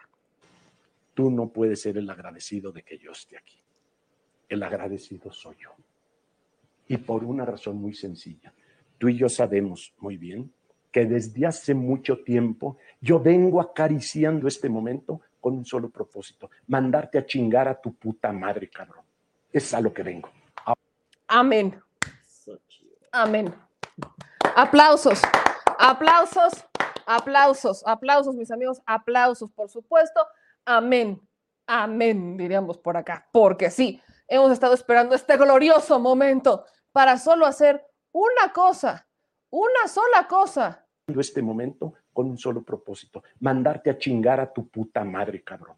Es a lo que vengo. Nada más. No te, nada más que agregar, nada más que agregar al respecto. Solamente tenemos un propósito en este momento y es exactamente mandarlo a ese rancho eh, tan famoso últimamente, el rancho de Andrés Manuel López Obrador. ¿Y por qué podríamos mandarlo al rancho de Andrés Manuel López Obrador? Si ustedes no se acuerdan, hay muchas cosas. Si alguien fue el creador de se cayó el sistema, fue él, porque en aquellos tiempos fue Diego Fernández de Ceballos el que dijo que se había caído el sistema. No lo dijo eh, Bartlett, ¿no? Bartlett dijo que hubo una falla en el sistema. Lo que dijo Fernández de Ceballos es que se le había caído a Bartlett, eso es lo que sí pasó. Y también, ¿por qué podemos eh, darle la bienvenida a Diego Fernández de Ceballos? Pues también podemos dársela por aquel debate que tuvo con Andrés Manuel López Obrador, que, ojo, se molestó muchísimo cuando los periodistas se lo cuestionaron ampliamente. Así que vamos a hacer este breve recorrido por estos momentos que podemos, por supuesto, eh, agradecerle a Diego Fernández de Ceballos porque nos dejó con ese sabor de boca, mis amigos, que nunca se nos va a ir. Así que empecemos particularmente con este momento en el que Diego Fernández de Ceballos en aquellos, en aquellos ayeres, ¿qué hizo? Ah, sí, mandó a quemar las urnas. El señor quería, dijo, no, Ingesu, vamos a quemar todas las urnas. ¿No se acuerdan de esto, mis amigos? Pues miren, aquí hay un pequeñito video para que se acuerden de ese momento en el que Diego Fernández de Ceballos subió a tribuna a celebrar prácticamente la comisión de un delito electoral. Beneficiarse con escudriñar papeles que nada dicen y menos significan. La bancada panista acepta que se destruyan esos míticos documentos y que es, cállense, y que esos cientos de toneladas de papel se procesen, se... ¿Ven? El Ingesú, quemen todo. Así el jefe Diego, así el jefe Diego. Pero es más, vamos a recordar, porque esta parte es todavía más chula, ese debate con Andrés Manuel López Obrador, que cuando se lo recuerdan con los periodistas, sí le generó mucho dolor. La neta es que sí, la neta es que sí. Yo, de esa frase, ¿no? Andrés Manuel López Obrador, eh, rescatamos que dice, no nos vas a hacer lo que el viento a Juárez. Eh, miren, nada más recuerden, porque recordar es volver a vivir. Conociéndote, lo que supone, lo que imagina, es el señor Diego ya viene a hacerle el trabajo sucio al régimen. Nada más eh, te quiero decir que nos vas a hacer lo que el viento a Juárez. ¿eh? Que te Bueno. quede muy claro. Muy bien. Pero entonces, ¿qué quiere decir? ¿Que hay algo de vanidad? No, es, es nada más todo. aclarar paradas, ¿sí? Para que la gente sepa muy bien qué representamos tú y qué represento yo y ir más al fondo. O sea, ¿cuál es el proyecto de nación que tú representas y el que representamos nosotros? Porque eso es lo más importante, independientemente de este debate o de esta discusión, como se le llame. Lo más importante es que hay una camarilla, un grupo compacto, algo muy parecido a una mafia. De sinvergüenzas, Sí, de rateros, de de rateros, rateros. que deberían de estar en la cárcel si viviésemos en un estado de derecho, ¿sí? Este, y está el ejemplo, te insisto, del FOBAPROA. FOBAPROA. Cómo el señor Cedillo, con la complicidad de ustedes, De todos convirtió deudas privadas de unos cuantos En deudas en públicas. deuda pública, ¿sí? para que los pobres Sí. de este país sigan siendo pobres Sí. y los ricos más ricos. Pero déjeme decirle, lo cierto es Usted es que el debate Eso es todo. que soy, Farsante. gracias, Pues la neta sí. O sea, a ver, aquí Andrés, voy a regresar un poquito en este video, porque Andrés Manuel López Obrador, eh, ¿qué, qué, qué año era este? ¿Qué, qué año era? Como 90. 90. y- Unos noventas. 90. Yo, yo no me acuerdo, la neta, yo no me acuerdo porque estaba bien chiquita. Pero lo que dice Andrés Manuel López Obrador acá, porque justamente dice, para que sepan quién eres tú y quién soy yo, qué representas tú y qué represento yo. Y prácticamente, vaya que los tiempos son perfectos. Exactamente lo que le dijo un Andrés Manuel López Obrador en ese momento a Diego Fernández de Ceballos, es exactamente lo que está haciendo ahorita. Lo revivieron para representar a esa camarilla de babosos, digo, de corruptos. Miren nada más, o sea, nada más para, porque lo repito, recordar es volver a vivir. Escuchen lo que dice Andrés Manuel López Obrador en 2000, fue en 2000, fue en 2000, por ejemplo, 90, 2000. Este debate, mis señores, tiene 21 años y sigue vigente. Sigue vigente lo que dijo un Andrés Manuel López Obrador a Diego Fernández de Ceballos. Sigue vigente y es que sí, él representa esa camarilla. Y hoy lo despertaron. Hagan de cuenta que eso es como la momia regresa. Más o menos así lo entiendo. Escuchen otra vez. Conociéndote, lo que supone, lo que imagina es el señor Diego ya viene a hacerle el trabajo sucio al régimen. Nada más eh, te quiero decir que nos vas a hacer lo que el viento a Juárez. ¿eh? Que te Bueno. quede muy claro. Muy bien. Pero entonces, ¿qué quiere decir? ¿Que hay algo de vanidad? No, es, es nada más todo. aclarar paradas, ¿sí? Para que la gente sepa muy bien qué representamos tú y qué represento yo y ir más al fondo. O sea, ¿cuál es el proyecto de nación que tú representas y el que representamos nosotros? Porque eso es lo más importante, independientemente de este debate o de esta discusión, como se le llame. Lo más importante es que hay una camarilla, un grupo compacto, algo muy parecido a una mafia. De sinvergüenzas, Sí, de de, rateros, de de rateros, rateros. que deberían de estar en la cárcel si viviésemos en un Estado de Derecho. ¿sí? Este, y está el ejemplo, te insisto, del FOBAPROA. Del FOBAPROA. Cómo el señor Cedillo, con la complicidad de ustedes, De todos convirtió deudas privadas de unos cuantos En deudas en deuda pública. ¿sí? para que los pobres Sí. de este país sigan siendo pobres Sí. y los ricos más ricos. Pero déjeme decirle, lo cierto es Usted es un que el debate Eso es todo. que soy, Farsante. gracias, De nada. Pues es que sí, dice, pues hay que decir de nada, que pues sí reconoce que es farsante. Mumra, acabo de regresar. Es real, ¿no? O sea, cuando hablamos de, re- de revivir momias, los panistas son expertos en revivir momias, la neta. Y acá, mis amigos, este, este particular tema, aquí ya me, dice mi querido Manuel Pedrero que ya está listo, porque si alguien le contestó chulo y bonito fue mi querido Manuel Pedrero, Ali- algún joven le tenía que dar la bienvenida y lo hizo épicamente. Me dice mi querido Manuel Pedrero que este debate fue el eh, 7 de marzo del 2000, también ya el señor producer me dice que fueron en marzo del 2000, justo despuesito de toda la tragedia del Robaproa, y acá por eso es, ven cómo esto, exactamente lo mismo. Las, las mismas críticas que vemos hoy, los mismos ataques que vemos hoy, son los mismos ataques que estaban en el 2000, en el 96. No ha cambiado en realidad nada. Y eso nos dice mucho, que en 21 años, a tomémoslo a partir de este debate, porque es para atrás, pero en 21 años no haya cambiado el ala conservadora de este país, ni sus métodos, ni sus discursos, nos dice exactamente cuál es el problema que tienen. Creen que el pueblo no evolucionó, creen que el pueblo no avanzó, creen que el pueblo no abrió los ojos. Y sí los abrió. Hubo, hubo fases de este pueblo que ya venía respaldando un proyecto de nación contrario al de ellos y se fue haciendo cada vez más grande, porque cada vez más personas abrían los ojos. Esto es real. Que en 21 años no hayamos visto que era la conservadora esté haciendo algo diferente, los exhibe de pies a cabeza. Que en 21 años veamos que están reviviendo las mismas momias que revivían hace 21 años para salir a hablar por ellos, a ser sus voceros, nos dice todo. Que hoy veamos al mismo Diego Fernández de Ceballos desde que se robó, el, se cayó el sistema, desde todo, de verdad, que hoy veamos a Diego Fernández de Ceballos hacer exactamente lo mismo que hizo hace 21 años, nos dice exactamente todo. Y es que no han entendido qué es lo que cambió. Y mientras no entiendan qué cambió, van a perder todo. Esto es muy en serio. Si ellos no han entendido que el pueblo ya avanzó, el pueblo evolucionó, que en 21 años las cosas, la- las cosas se dieron por sí solas, que la gente abrió los ojos y se dio cuenta de mucho. Si no lo van a entender, alguien se los va a tener que explicar a la mala y va a ser el pueblo en las elecciones que vienen. esto va a pasar, que en 21 años no hayamos visto algo diferente, que despierten a las mismas personas para que sean sus voceros, sus representantes. ¡Qué flojera! Ahora ya lo meten a redes sociales a Diego Fernández de Ceballos para hablarle a los jóvenes. ¿A qué jóvenes le va a hablar? A los jóvenes de hace 21 años que intentó hablarlo, ya no, ya muchos ya ni están, ¿eh? Muchos también ya le hacen compañía a las momias, particularmente.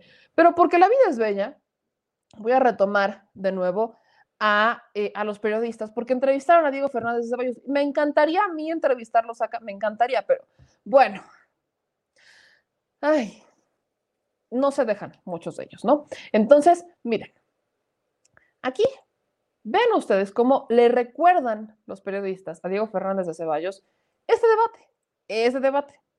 Justo este debate le recuerdan a Diego Fernández de Ceballos que no quiere reconocer y que sí fue muy fúrico. Se puso, se puso fúrico, don Diego. Nada más le caló, la neta sí le caló. Es como de, uh, golpe bajo. Sí, la neta sí. Pásenle vaselina. O a estas alturas, ya no. ¿Cuál es la pomada para los abuelitos? ¿La reumas? Porque a esas alturas, a su edad, un golpe bajo ya es trágico. Ajá, ya es, ya es remedio herbolario. Las gotitas. Alcanfor, si ya pasen el alcanfor y un cocol para que se reanime un poquito. El puro le hizo mucho daño. Miren, vean ustedes esto. Dice, efectivamente, una única cosa. El próximo domingo se cumplen 21 años del debate con López Obrador en Televisa con López Dóriga. Y esa, ese debate fue clave pues para el triunfo de López Obrador como jefe de gobierno y luego para llegar a la presidencia de la República, Diego. Si a ti te parece así, estás en tu derecho. Busca en los periódicos, busca en los medios de comunicación que no hice yo y en unas encontrarás alguna caricatura en donde le estoy dando un pase de torero a un torito que me embestía y que era López Obrador. Y en aquel entonces aparecieron, entre otros, un epigrama que decía, de acuerdo a lo sucedido, yo llego a una conclusión. Haga usted de cuenta un criado sentido con el patrón. Oiga, pero él llegó a presidente y usted no. ¿Y eso qué tiene que ver? Digo, no me recordando que... Sí, le ganó Andrés Manuel, ¿eh? Si tú crees que me ganó en ese debate, estás en tu derecho y poco me importa. Lo importante para mí al entrar a las redes sociales es que gane México, no Andrés Manuel, ni tú ni yo. Poco me importa, ¿y eso qué? ¿Sabes a quién se parece, Espérate. Búscate, hay un meme de un elfo gruñón de caricatura que es muy mentamadres. Es una caricatura de un elfito gruñón, un duendecito gruñón, con barba y todo. Te juro que hace cuenta que estoy escuchando, o sea, escucho a Diego Fernández de Ceballos en esta entrevista, inmediatamente pienso en este duende gruñón, duende gruñón de ¿qué me importa? O el de Oblígame Perro, ese, pásamelo, uy no, chulada. Perdón, este, este, este programa ha sido muy de, hasta parece de memes, la neta, pero escuchas a Diego Fernández de Ceballos cuando le dicen, aparte se pasaron los periodistas, ¿no? Se rieron en vivo, no, neta, le preguntan, bueno, pero él llegó a presidente y usted no. ¿Y eso qué? Si crees que él ganó, es tu opinión, ¿no? Pues es que no creemos. Ahí está. O sea, no, no es un holograma, ¿eh? El presidente es Andrés Manuel López Obrador, la ganó legítima con una mayoría de verdad avallazadora, retumbante en todo, todo el mundo. O sea, fue histórico lo que hizo Andrés Manuel López Obrador en el 2018 y que salga un Diego Fernández de Ceballos. Si tú crees que él me ganó, pues estás en tu derecho. No lo creemos. Lo hizo. Ahí está, ¿no? E, es presidente de la República. Que no se nos olvide que aparte el jefe Diego era asesor, ¿no? De Ricky Riquín Canallín. ¿Ven? Siempre reviven a Diego Fernández de Ceballos para atacar a Andrés Manuel López Obrador. Siempre aplican la misma. Neta, pidan perdón, pidan perdón y pasen a retirarse, nada más. Es como un breve, es un consejo que les recordamos a todos y cada uno de ellos, como Diego Fernández de Ceballos Nada más es el consejo que tenemos acá. Miren, el mapachín, la neta, se vio bien, bien creativo. Es Mumra, invocando a los espíritus del mal para revivir. Chulada, ¿cómo de que no? Que le pasen naftalina, dicen por acá. Hijo de su madre. Eh, dicen, qué divertido. Que Diego ya está, ¿qué? Ya está desahuciado. Hijo, ya está senil. No hace mucho. Viejo mañoso. Ya vieron el video del debate, ya lo pasamos, mi querido Juan Carlos. Es, es el papá pitufo.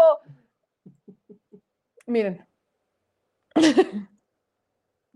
Tenemos que hacer este meme, pero con Diego Fernández de Ceballos. La neta, vale, vale ampliamente la pena, ¿no? Aquí se los, se los voy a poner porque es pues, buena onda. Iren. Iren del verbo irar. Ay, este es Diego Fernández de Ceballos cuando le dicen los periodistas. Pero Andrés Manuel sí ganó. ¡Oblígame, perro! Así, así. Este es Diego Fernández de Ceballos. Y quería venir a las benditas redes sociales, ¿no? Bienvenido. Estamos muy felices de darle la bienvenida. Y Bon se está muriendo de la risa. Una playera con eso, señor productor, por favor, por favor. Peligro y, se infarta esa momia. Creo que hablo si es Mesías. Oblígame, perro. Es el pitufo, es de los trolls, sí, la neta, oblígame, perro. Es justamente Diego Fernández de Ceballos. Sí, mis amigos. Eh, quería entrar a las redes sociales, ¿no? Pues ahora que, ahora sí, que se aguante el tío Diego Fernández de Ceballos. Y bueno, como también estamos en estas bienvenidas a Diego Fernández de Ceballos, vamos a, a ver y escuchar la respuesta que le da nuestro querido Manuel Pedrero. Es demasiado... Es refrescante escuchar estas respuestas. Ya se hizo viral el video, así que yo nomás porque de verdad me complace escuchar estas voces jóvenes que no necesitaron esta interacción con alguien como la momia Diego, le están enseñando no solamente de qué tratan las redes sociales, sino que le estén dando una lección de, pues sí, una leccioncita de política, una leccioncita de política actual, política convencional, dejémoslo así. Esta es la bienvenida que le da Manuel Pedrero a Diego Fernández de Ceballos. Siéntense y disfrútenla tanto como yo. Hola Diego, bienvenido a las benditas redes sociales. Soy Manuel Pedrero, no me conoces, pero al igual que la mayoría de los mexicanos, nosotros sí te conocemos a ti. Supimos que has abierto una nueva cuenta, concretamente una de Twitter, Instagram y Facebook. Quiero decirte que en Twitter, por ejemplo, te vas a sentir muy cómodo y no se te van a presentar tantos problemas, pues ahí el líder de Twitter México es panista, es miembro de tu ideología. Entonces, mantente seguro, no tendrás ninguna clase de problema ahí. Sin embargo, no te puedo asegurar lo mismo en Instagram o en Facebook, que a pesar de que son el mismo dueño, no son tan rígidos como lo que tú piensas. Has convocado en un video que has publicado en tus redes sociales a los jóvenes de México. Yo tengo 18 años, soy de Comalcalco, Tabasco, y estoy aquí a tu convocatoria para responderte. Hace unos días, concretamente con la entrevista que le ofreciste a los periodistas, excelentes periodistas Alejandro Páez Varela y Álvaro Delgado en la octava, mencionaste que tu presencia en los medios digitales, en las redes sociales, era para ayudar a México. Sinceramente, no entiendo cómo es que tu presencia en medios digitales va a ayudar a México cuando tu presencia física en México destruyó elementos clave como su democracia. Las nuevas generaciones sabemos quién eres. Un hombre que vendió su nombre, su prestigio y su fuerza electoral a Carlos Salinas de Gortari en la elección de 1994. Un hombre que siempre perteneció a la mafia del poder. Y no por un concepto que nos hayan otorgado o vendido, sino por un concepto que finalmente en este año se ha materializado e, e, institucionalizado en el PRIAN, la conjunción ideológica más aberrante de la historia de las ideologías, el PRI y el PAN. Si Manuel Gómez Morín te viera la cara, estaría profundamente decepcionado y te daría el beso y el adiós. Finalmente, Diego, quiero decirte que, aunque probablemente no sepas cómo funcionan, te quiero felicitar debido a que a tus 80 años es loable, es admirable que un hombre de tu edad tenga la iniciativa y sea propositivo en operar tecnologías que probablemente resulten difíciles. Por otro lado, me resulta curioso que en este año tan importante, en donde se presentan las elecciones más importantes de la historia de México, las elecciones de 2021, en un año electoral, vuelvas del anonimato y del silencio. Enhorabuena por tu presencia, pero eso sí, no te confundas por ningún momento en que nosotros, los jóvenes, somos tontos, pues los viejos ya te conocen, nosotros también, y no habrá ningún lado, ni uno, en el que el nombre Diego Fernández de Ceballos represente dignidad ni a la oposición ni al gobierno democrático. Dices que este gobierno lo ha hecho fatal, que tu presencia es para que a México le vaya bien. Sin embargo, creo que no te das cuenta, desde que el presidente López Obrador ha llegado al poder, concretamente a la presidencia de México, el pueblo se ha empoderado no solamente con él, sino también con todos nosotros. Tanto es así que los índices de aprobación superan el del 70%, que personajes como los que tú apoyaste, como Enrique Peña Nieto, nunca hubieran llegado, que al final de su sexenio terminó con un triste y flácido 7%. También conocemos de tu historial con los otros partidos.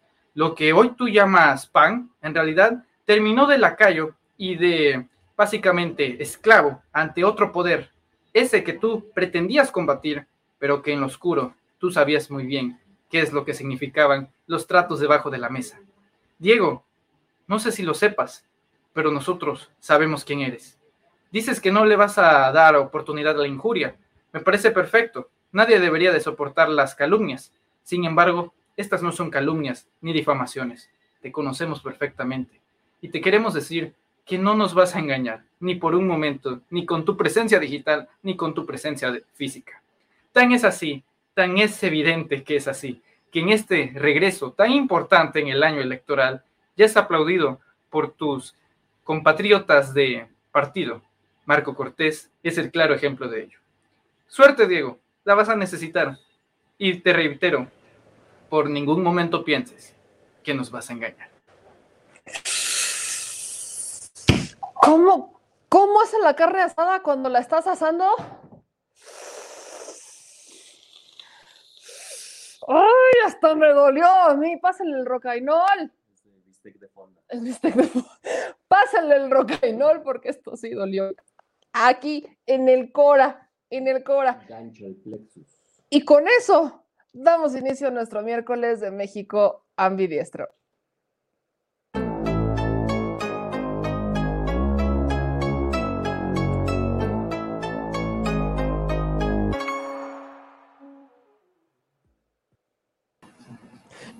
Manuel Pedrero, qué chulada de video te aventaste, hijo de tu mami, hijo de tu mami, nieto de tu abuelo, hijo de tu papi también. Te aventaste una bienvenida al, a la momia. Ya me dicen que no le diga jefe. Este me no demandar ni en su casa para que nos hacemos guajes. Ni siquiera pudo pagar los impuestos ni el predial de una propiedad que va a mandar pero sí es como el mumra de todas las momias del Partido Acción Nacional y de toda la vieja guardia política. Miguel Manuel Pedrero, muy buenas noches y ahora sí que eh, cuéntame cuáles han sido las reacciones a raíz de esta bienvenida que le das al jefe, digo, a la momia mumra Diego Fernández de Valles. Muy buenas noches, Meme. Te saludo con mucho cariño y el aprecio de siempre, al igual que al auditorio. Eh, nos encontramos bien. Te saludo desde Comalcalco. Actualmente me trajeron un elixir muy raro, les dicen lágrimas panistas. Sabe la verdad muy, muy bien. Eh, han saboreado la derrota en una forma increíble. Y vaya, ¿qué te digo? Tú ya mostrabas el fragmento de Álvaro Delgado y Alejandro Páez Varela, uno de los mejores dúos, duplas de periodistas de este país en la octava. Y en ese fragmento de la entrevista está el punto clave por la cual hice el video. Puso, yo estoy en redes sociales para que a México le vaya bien.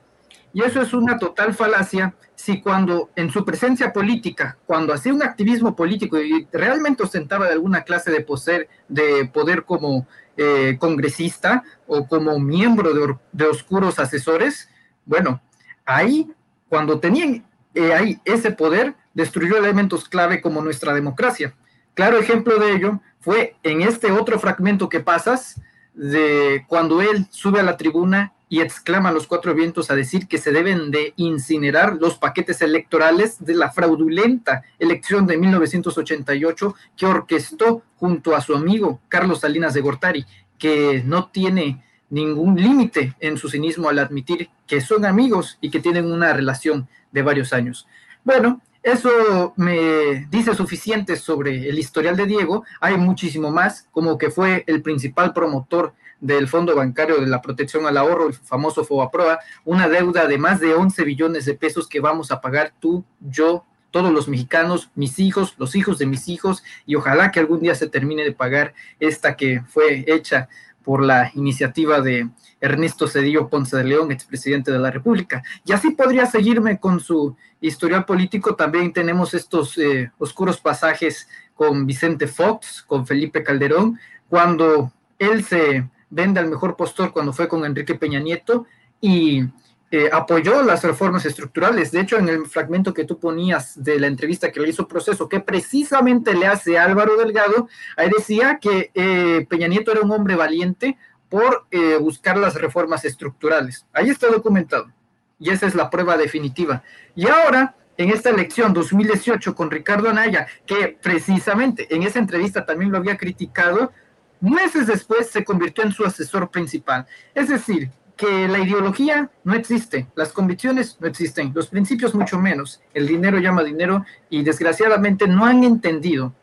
Y este es el claro ejemplo de ello, que al convocar a los jóvenes piensa que está en los tiempos de Salinas. Los tiempos de Salinas ya se acabaron. Estamos en una nueva era y los jóvenes ya nos, nos estamos dejando engañar y menos en este contexto de redes sociales que son importantísimas. Así que quería la bienvenida, bienvenido sea Diego.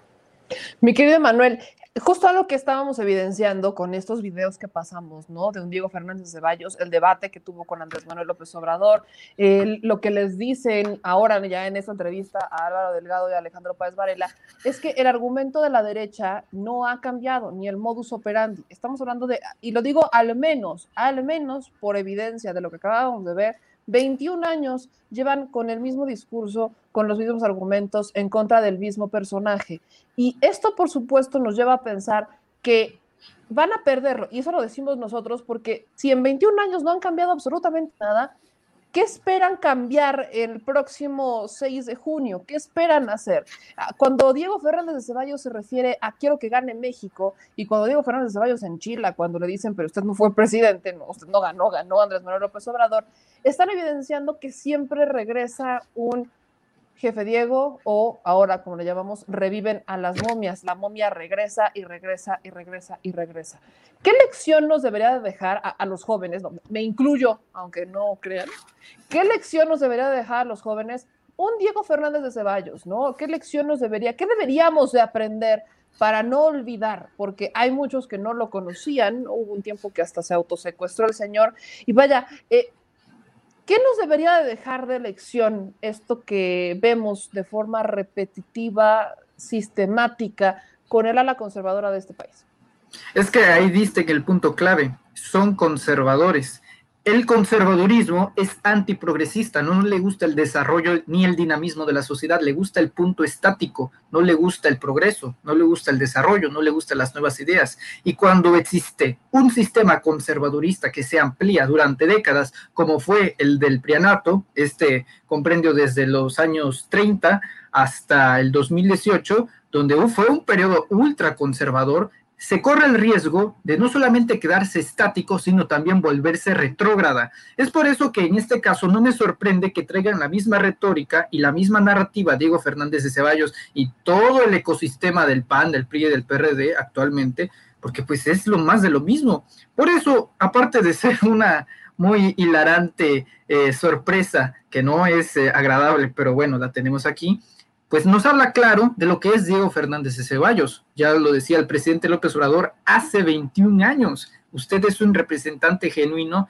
del régimen y efectivamente, tanto es así que por eso sustrae estas ideas del pasado que son salinistas, eso es obvio, salinistas, para querer engañar a una nueva generación que tristemente en un gran sector no está politizada. Y el destino de ese video es principalmente los jóvenes. Los jóvenes son los que mueven a las sociedades, meme. El destino número uno de esos videos eh, que, que subimos de Diego son los jóvenes, porque los jóvenes tienen que estar enterados. Desgraciadamente, los grandes alcances de la tecnología también pueden representar tristemente alcances de manipulación a través de la infodemia, a través de las fake news, a través de muchos, muchos y complejos este, estilos de engaño, de difamación. Uno de ellos es obviamente el que promueve Diego Fernández de Ceballos.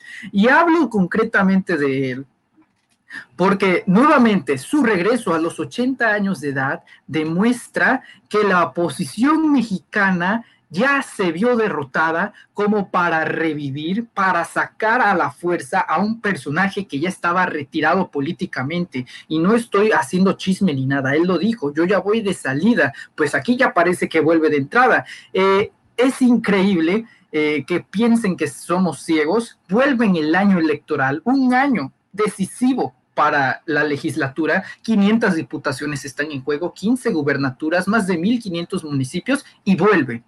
No volvió el año pasado, no fue en 2019, no fue en 2018 y mucho menos en los sexenios de Peña Nieto. No, vuelve este año. Así se han visto derrotados en su nauseabunda visión panista y eso me alegra mucho. Su llegada a redes sociales me alegra mucho porque es la clara señal de que ya se vieron en la derrota. Y cómo no, ¿Ya viste las últimas encuestas que posicionan al partido del poder, Movimiento Regeneración Nacional, en el Congreso? Bueno, les están dando, según las encuestas, más del 50%. Estamos hablando de más de 250 eh, curules, escaños. Eso te habla del poder que se ha llevado a través de esta lucha de la desinformación, de la necropolítica y de los montajes que han promovido, personajes como Ricardo Anaya, que bueno, hace rato estabas poniendo sus, sus, este, sus patoaventuras. Bueno, Ricardo Anaya por lo único que está contendiendo es por arrebatarle el título de Lord Montajes a Carlos Loret de Mola. Esa es la única aspiración de Ricardo Anaya. Entonces, la verdad es que el panorama en este momento con la llegada de Diego Fernández de Ceballos representa el sabor de la derrota. Y eso me pone muy feliz, porque en el primer momento que vemos este tipo de perfiles demuestran el principio del fin para todos ellos. Están derrotadísimos. Mi querido Manuel Pedrero, ¿a quién crees que esté respaldando hoy eh, Diego Fernández de Ceballos? No es ninguna casualidad, siempre lo reviven cuando se acercan tiempos electorales. Y bien lo, bien lo dices, viene con este argumento electoral de querer eh, impulsar a la derecha. Pero yo hoy pregunto, ¿a qué derecha? Eh, ¿No será hasta un insulto para Diego Fernández de Ceballos tener que salir a dar la cara por una alianza del PRI-PAN-PRD? ¿No, sería un insulto al propio movimiento? ¿O él es parte de ese movimiento PRI-PRD, que por eso es el perfil ideal para salir ahí? Él lo fundó. Él fue el fundador del Prianato junto a Carlos Salinas de Gortari desde los noventas, meme. Ahorita ya vemos la materialización, la, la institucionalización, que esa es la palabra clave, que estos órganos políticos se junten en una coalición es la institucionalización del prianato. Pero antes, en los 90, en los 80 y a principios de los 2000, era la incorporación de una coalición secreta en algunos casos discreta y que se hacía debajo de la mesa, en lo oscurito, y bueno, estaba claramente reflejado en la aprobación que hacía la oposición de aquellos entonces, por ejemplo, el PAN, y que le decía sí a todas las propuestas del presidente de la República, desde luego priista, no había oposición para nada. Entonces, desde luego que, eh, te digo, vienen representando esas mismas ideas.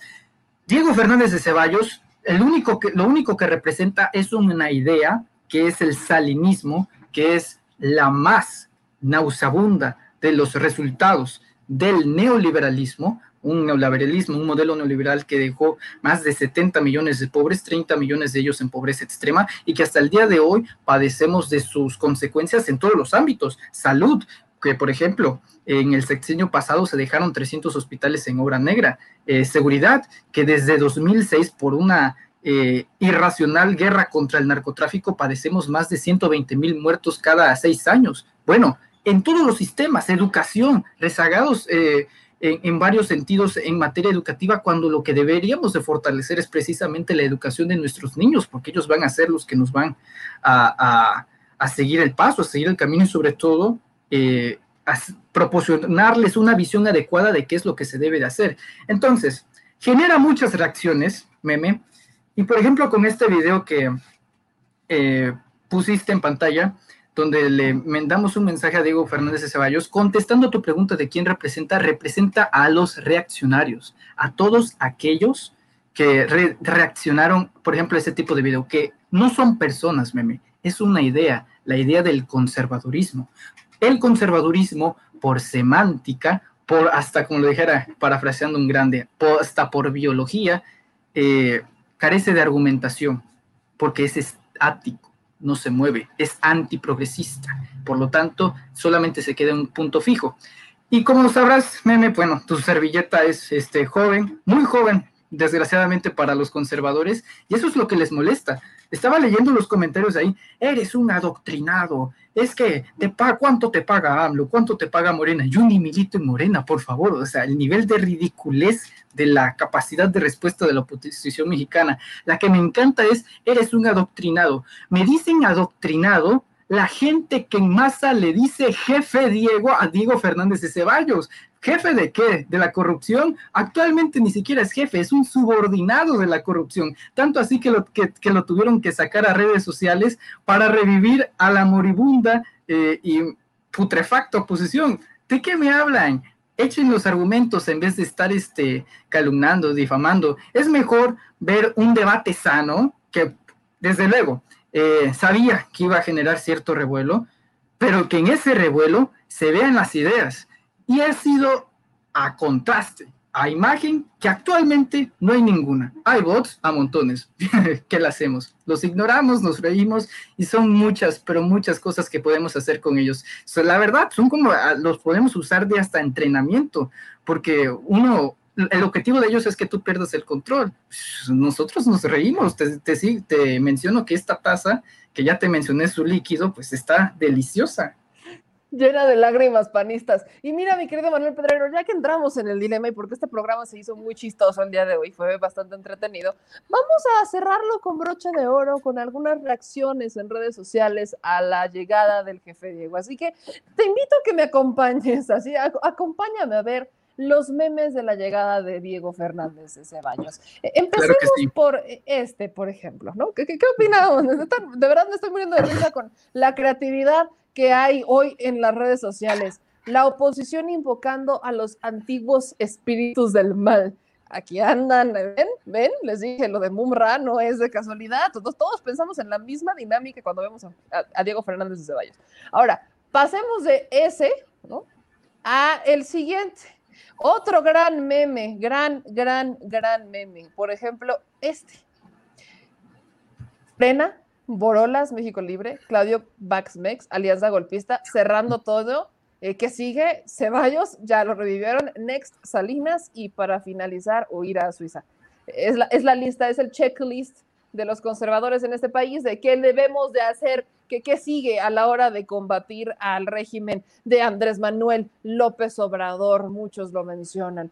Eh, otros memes, porque esto está para de verdad dar y regalar las críticas, estos están brutales. Este, la neta, es que sí también me dio mucha risa. Hora de sacar el arma secreta. Y ahí la momia de Diego Fernández de Ceballos, otra vez. Pobrecito, bienvenido a las redes sociales. Esta bienvenida a las redes sociales de Diego Fernández de Ceballos, es épica, ¿eh? Esto es épico. Eh, Diego Fernández de Ceballos, bienvenido, insisto, es la bienvenida que merecía él. Otro meme, échense, este, este la neta me dio mucha risa.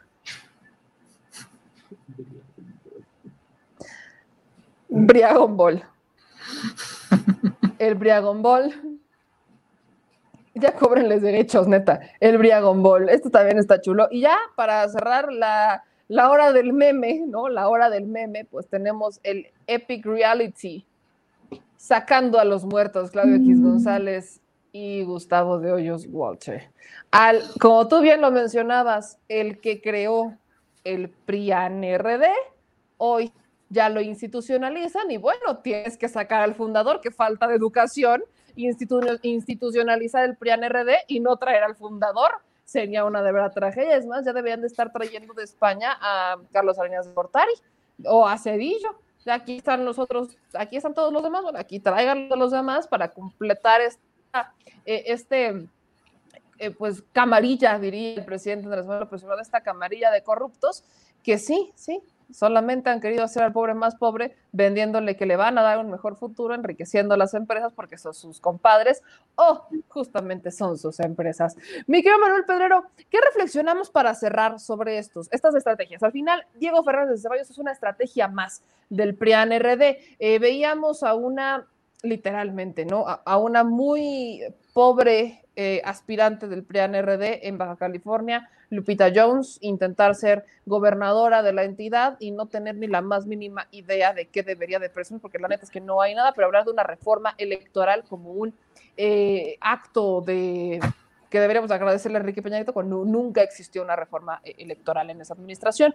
Eh, vemos a un Ricardo Anaya hacer estos tours, ¿no? porque ahora es bloguero el señor, y hace estos tours queriendo, queriendo decirle a los pobres o a la gente, al mexicano de a pie, cuáles son los problemas del mexicano de a pie, ¿no? Otra gran dinámica. Y vemos esta estrategia continua y repetitiva de estos personajes que son conservadores. Esto es natural para nosotros, pero ya esperaríamos, al menos yo esperaría que evolucionaran, ¿no? ¿Cuál Pokémon? ¿Cuál Pokémon? Ya es para que evolucionaran a estas alturas y para que buscaran hacer algo nuevo o algo diferente y no está pasando. Entonces, ¿qué reflexionamos, mi querido Manuel Pedrero? Pues primero, que los mexicanos tienen una gran capacidad creativa para los memes. y en segundo, que era de esperarse.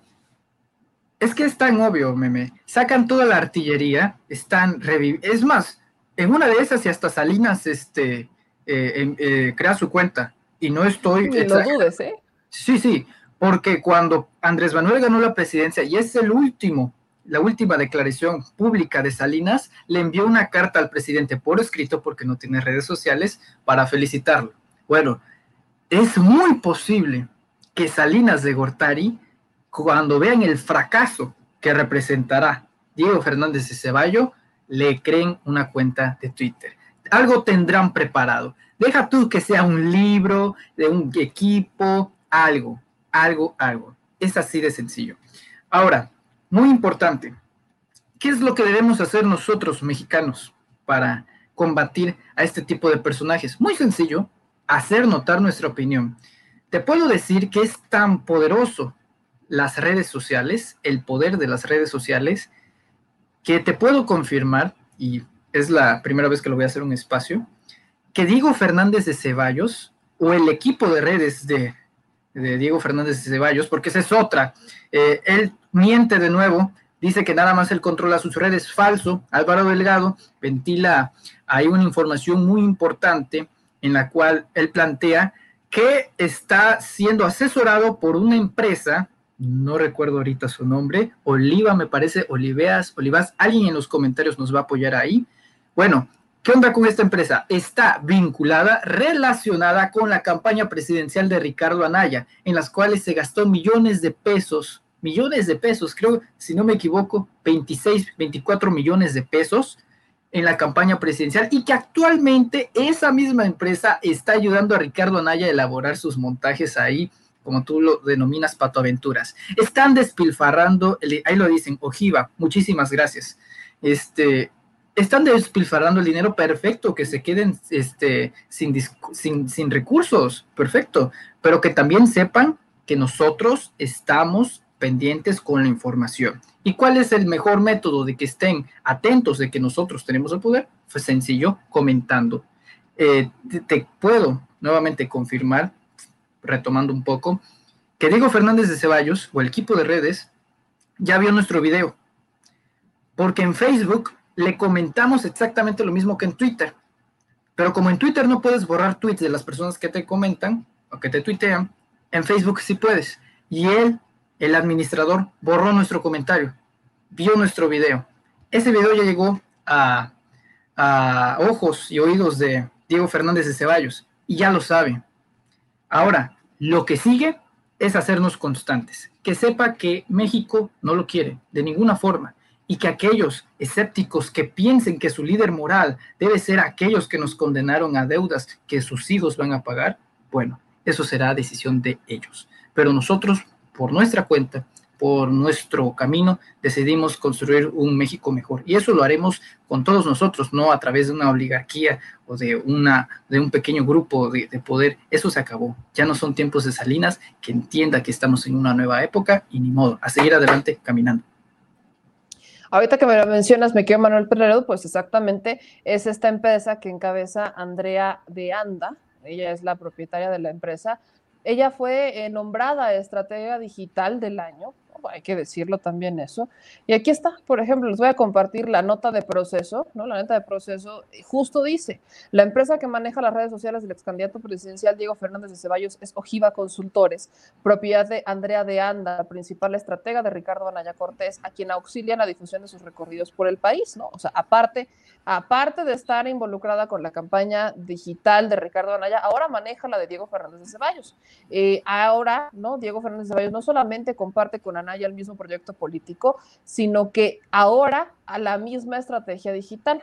Exhibe proceso que de Anda cobró por lo menos 3 millones de pesos en la campaña de Anaya como candidato de la Alianza de los Partidos Acción Nacional de la Revolución Democrática Movimiento Ciudadano en 2018, que también tuvo como colaboradores a Víctor, a Víctor Pico Covarrubias y Roberto Trat Hasbun. Fernández de Ceballos aseguró que una sola persona maneja sus redes sociales en Twitter, YouTube e Instagram, y en la mañana a Carmen Aristegui le dijo que era Andrea de Anda.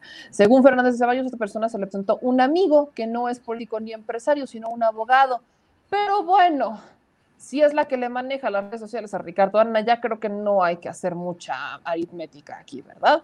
Ella es propietaria de la agencia Ojiva Consultores con sede en Querétaro, en donde conoce a Ricardo Anaya desde antes de ser presidente nacional del PAN, en cuyo Nacional fue su principal consultora. Cuando Anaya llega a la presidencia nacional del PAN, Marco Cortés apartó de, de ANDA y su agencia y ahora es la que auxilia a Anaya. Esta es la cuenta oficial de la superestratega, ¿no? que dice, sin toro no hay música, Andrea de Anda, es particularmente ella, la que están viendo en pantalla. Ella fue nombrada estratega digital en 2018, aquí está de hecho. Esta fue una revista eh, que es Campaigns, Campaigns and Elections, que la pone en la portada y es del 2018 del RIT Latino y la nombran estratega digital, ¿no? Ahora resulta que ella fue la estratega digital del año, Andrea de Anda, y actualmente, como les decimos, pues ella es colaboradora. ahí debería estar Tatiana Clotier. Ahí lo interesante, por ejemplo, es que Andrea enriqueció en su campaña de 2018 Anaya enriquece a Andrea de Anda, de Ojiva Consultores, le otorgó 29 millones de pesos, propietaria de Ojiva Consultores, la misma empresa que ahora maneja las cuentas de Fernández de Ceballos. Eh, aquí están, por ejemplo, los contratos, ¿no? Eh, Al Chile, la indiferencia es el peor enemigo de todos y más de los animales. Eh, los últimos... aquí que eh, estábamos escuchando un video que estaba poniendo el señor productor y nos sacó de cuadro. Sí, señor productor, me, hasta me asustó, oiga. Señor productor, híjole, mi hermano, este, este, hombre anda haciendo remixes aquí, está haciendo el remix en vivo. Bienvenido al Millennial TV, señor productor. Como les decía, disculpen ustedes la interrupción, se aviegó un poquito aquí el señor productor, disculpen ustedes, ¿verdad? Problemas técnicos.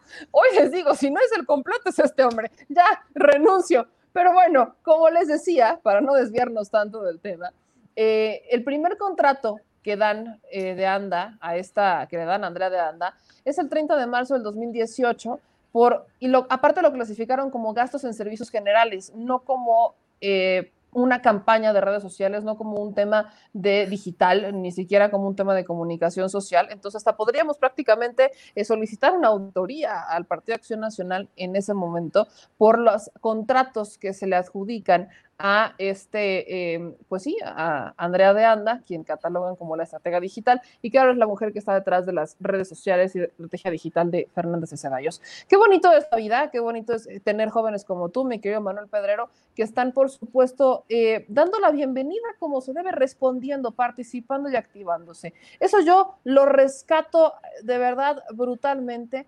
Me parece una, de verdad, y lo digo en serio, me parece verdaderamente una una forma enérgica de darle voz y de darle todo esta, pues todo el auge a lo que hoy deberíamos estar viendo, a los jóvenes participando, y siendo activos, no estando apartados de esta dinámica. Así que mi querido Manuel Pedrero, pues vamos a ti a ayudarte a que sigas creciendo con esas redes sociales. Cuéntanos cuáles son, dónde puede encontrarte la gente y bueno, hasta dónde podemos encontrar tu libro, mi querido Manuel Pedrero. Gracias, Meme. Claro que sí. Tenemos un canal de YouTube llamado Manuel Pedrero. Los invito ahí a suscribirse. Eh, también tenemos una cuenta de Twitter llamada arroba yo soy Pedrero, que es la que aparece hoy en pantalla. Tenemos una página de Facebook, eh, Manuel Pedrero, de igual forma. Y finalmente tenemos un perfil de Instagram, ahí por si quieren ver fotos de mala calidad, como arroba manuel-es-pedrero. Meme, muchísimas gracias. Pero antes de irme, este, veo aquí uno que comenta, ese, eh, permíteme responderle, dice, este niño es agente de la CIA. Le quiero decir a este individuo que efectivamente tiene razón yo soy, eh, mi, número es 007 y mi seudónimo es James Bond, así que le envío un fuerte abrazo a Shalom. Un honor estar contigo. James Bond. Muy bien, mi querido También reclutamos agentes de la CIA. Regístrense, por favor. Todo tipo de agentes de la CIA pueden mandarnos un mensaje. Estamos en proceso de reclutación. Ustedes ya saben, mis amigos, hay que combatir. Ya saben. Ni que fuera Denise Dresser, pues. Saludos a Denise Dresser, mi querido Manuel Pedrero. Muchísimas gracias por este miércoles de México a mi diestro. Es una verdadera chulada contar con tus análisis y contar con tu participación. Yo le invito a todos a que te sigan en redes sociales. Aquí están viendo, de hecho, tu Twitter y ahí tienes la liga para tu YouTube para que luego, luego se dirijan a él. No hay pierde. Entonces, mi querido Manuel Pedrero, es más, ya le dimos nosotros clic y ustedes pueden justo entrar a YouTube, al canal de Manuel Pedrero. Como pueden ver, yo estoy suscrita y aquí para que les lleguen notificaciones cuando sube Manuel Pedrero un nuevo video, pues pónganle todas, así les tiene que salir la campanita. Y bueno, aquí están los videos que está subiendo tus plataformas sociales. Te mando un abrazo, mi querido Manuel Pedrero, y bueno, pues nos vemos el próximo miércoles con más de México Ambidiestro. Fuerte abrazo, querida Meme, cuídate mucho y de verdad, todo mi cariño hacia ti. un abrazo enorme. Adiós.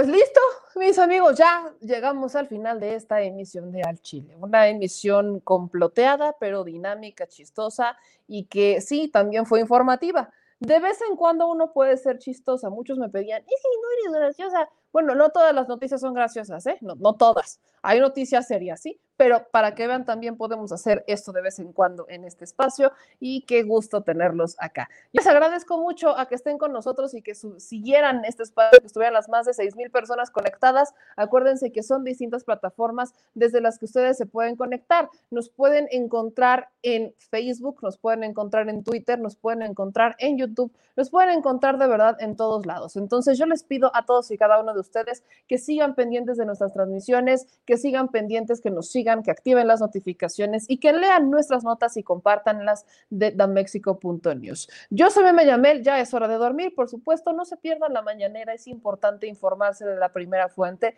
entonces vean, por supuesto, la mañanera para que estemos informados, cuestionen, pregunten, critiquen, denuncien también.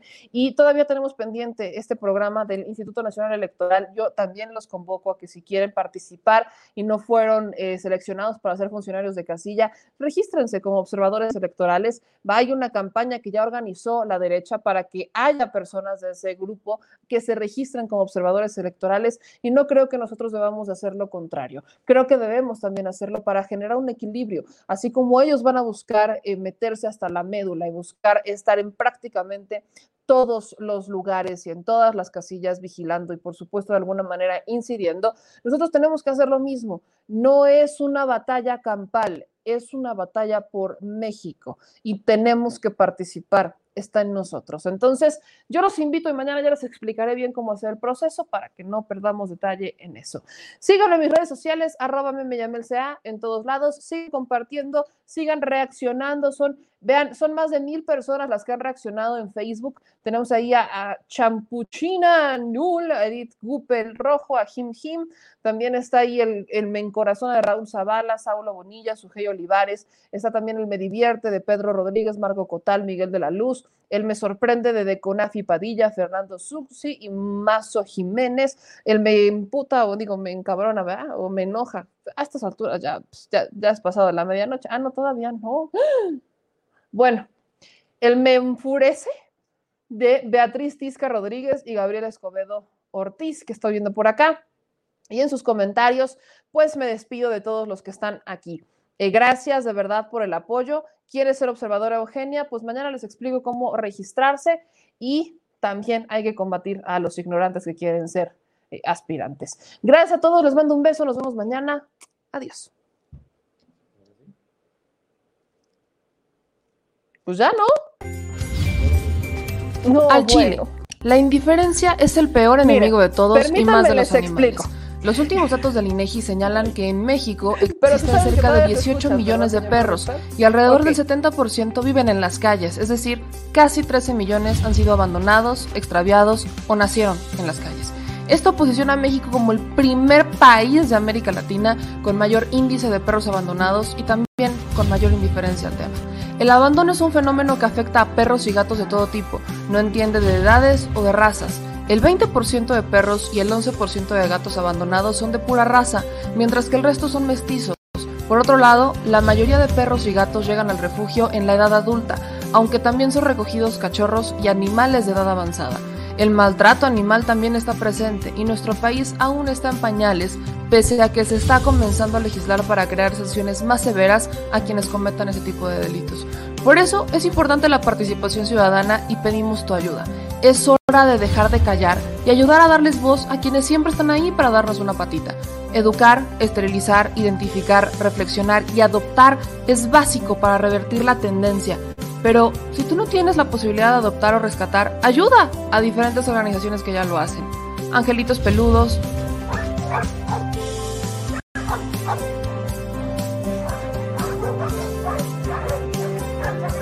Amor sin raza.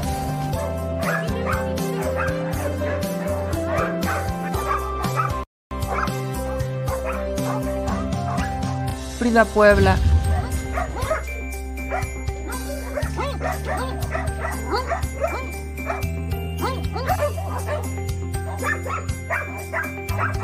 Rivera Rescue.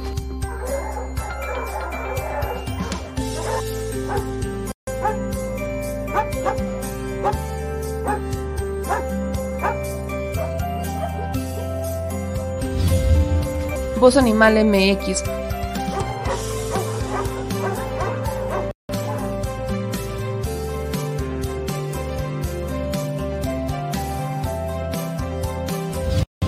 El albergue San Cristóbal.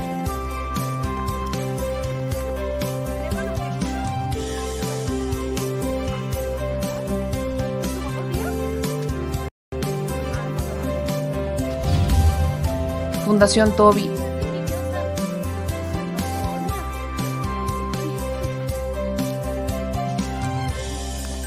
o Patitas Invisibles son algunas de las organizaciones a las que constantemente donamos y apoyamos, pero no es suficiente. Ayúdanos a que sean más voces las que salven vidas.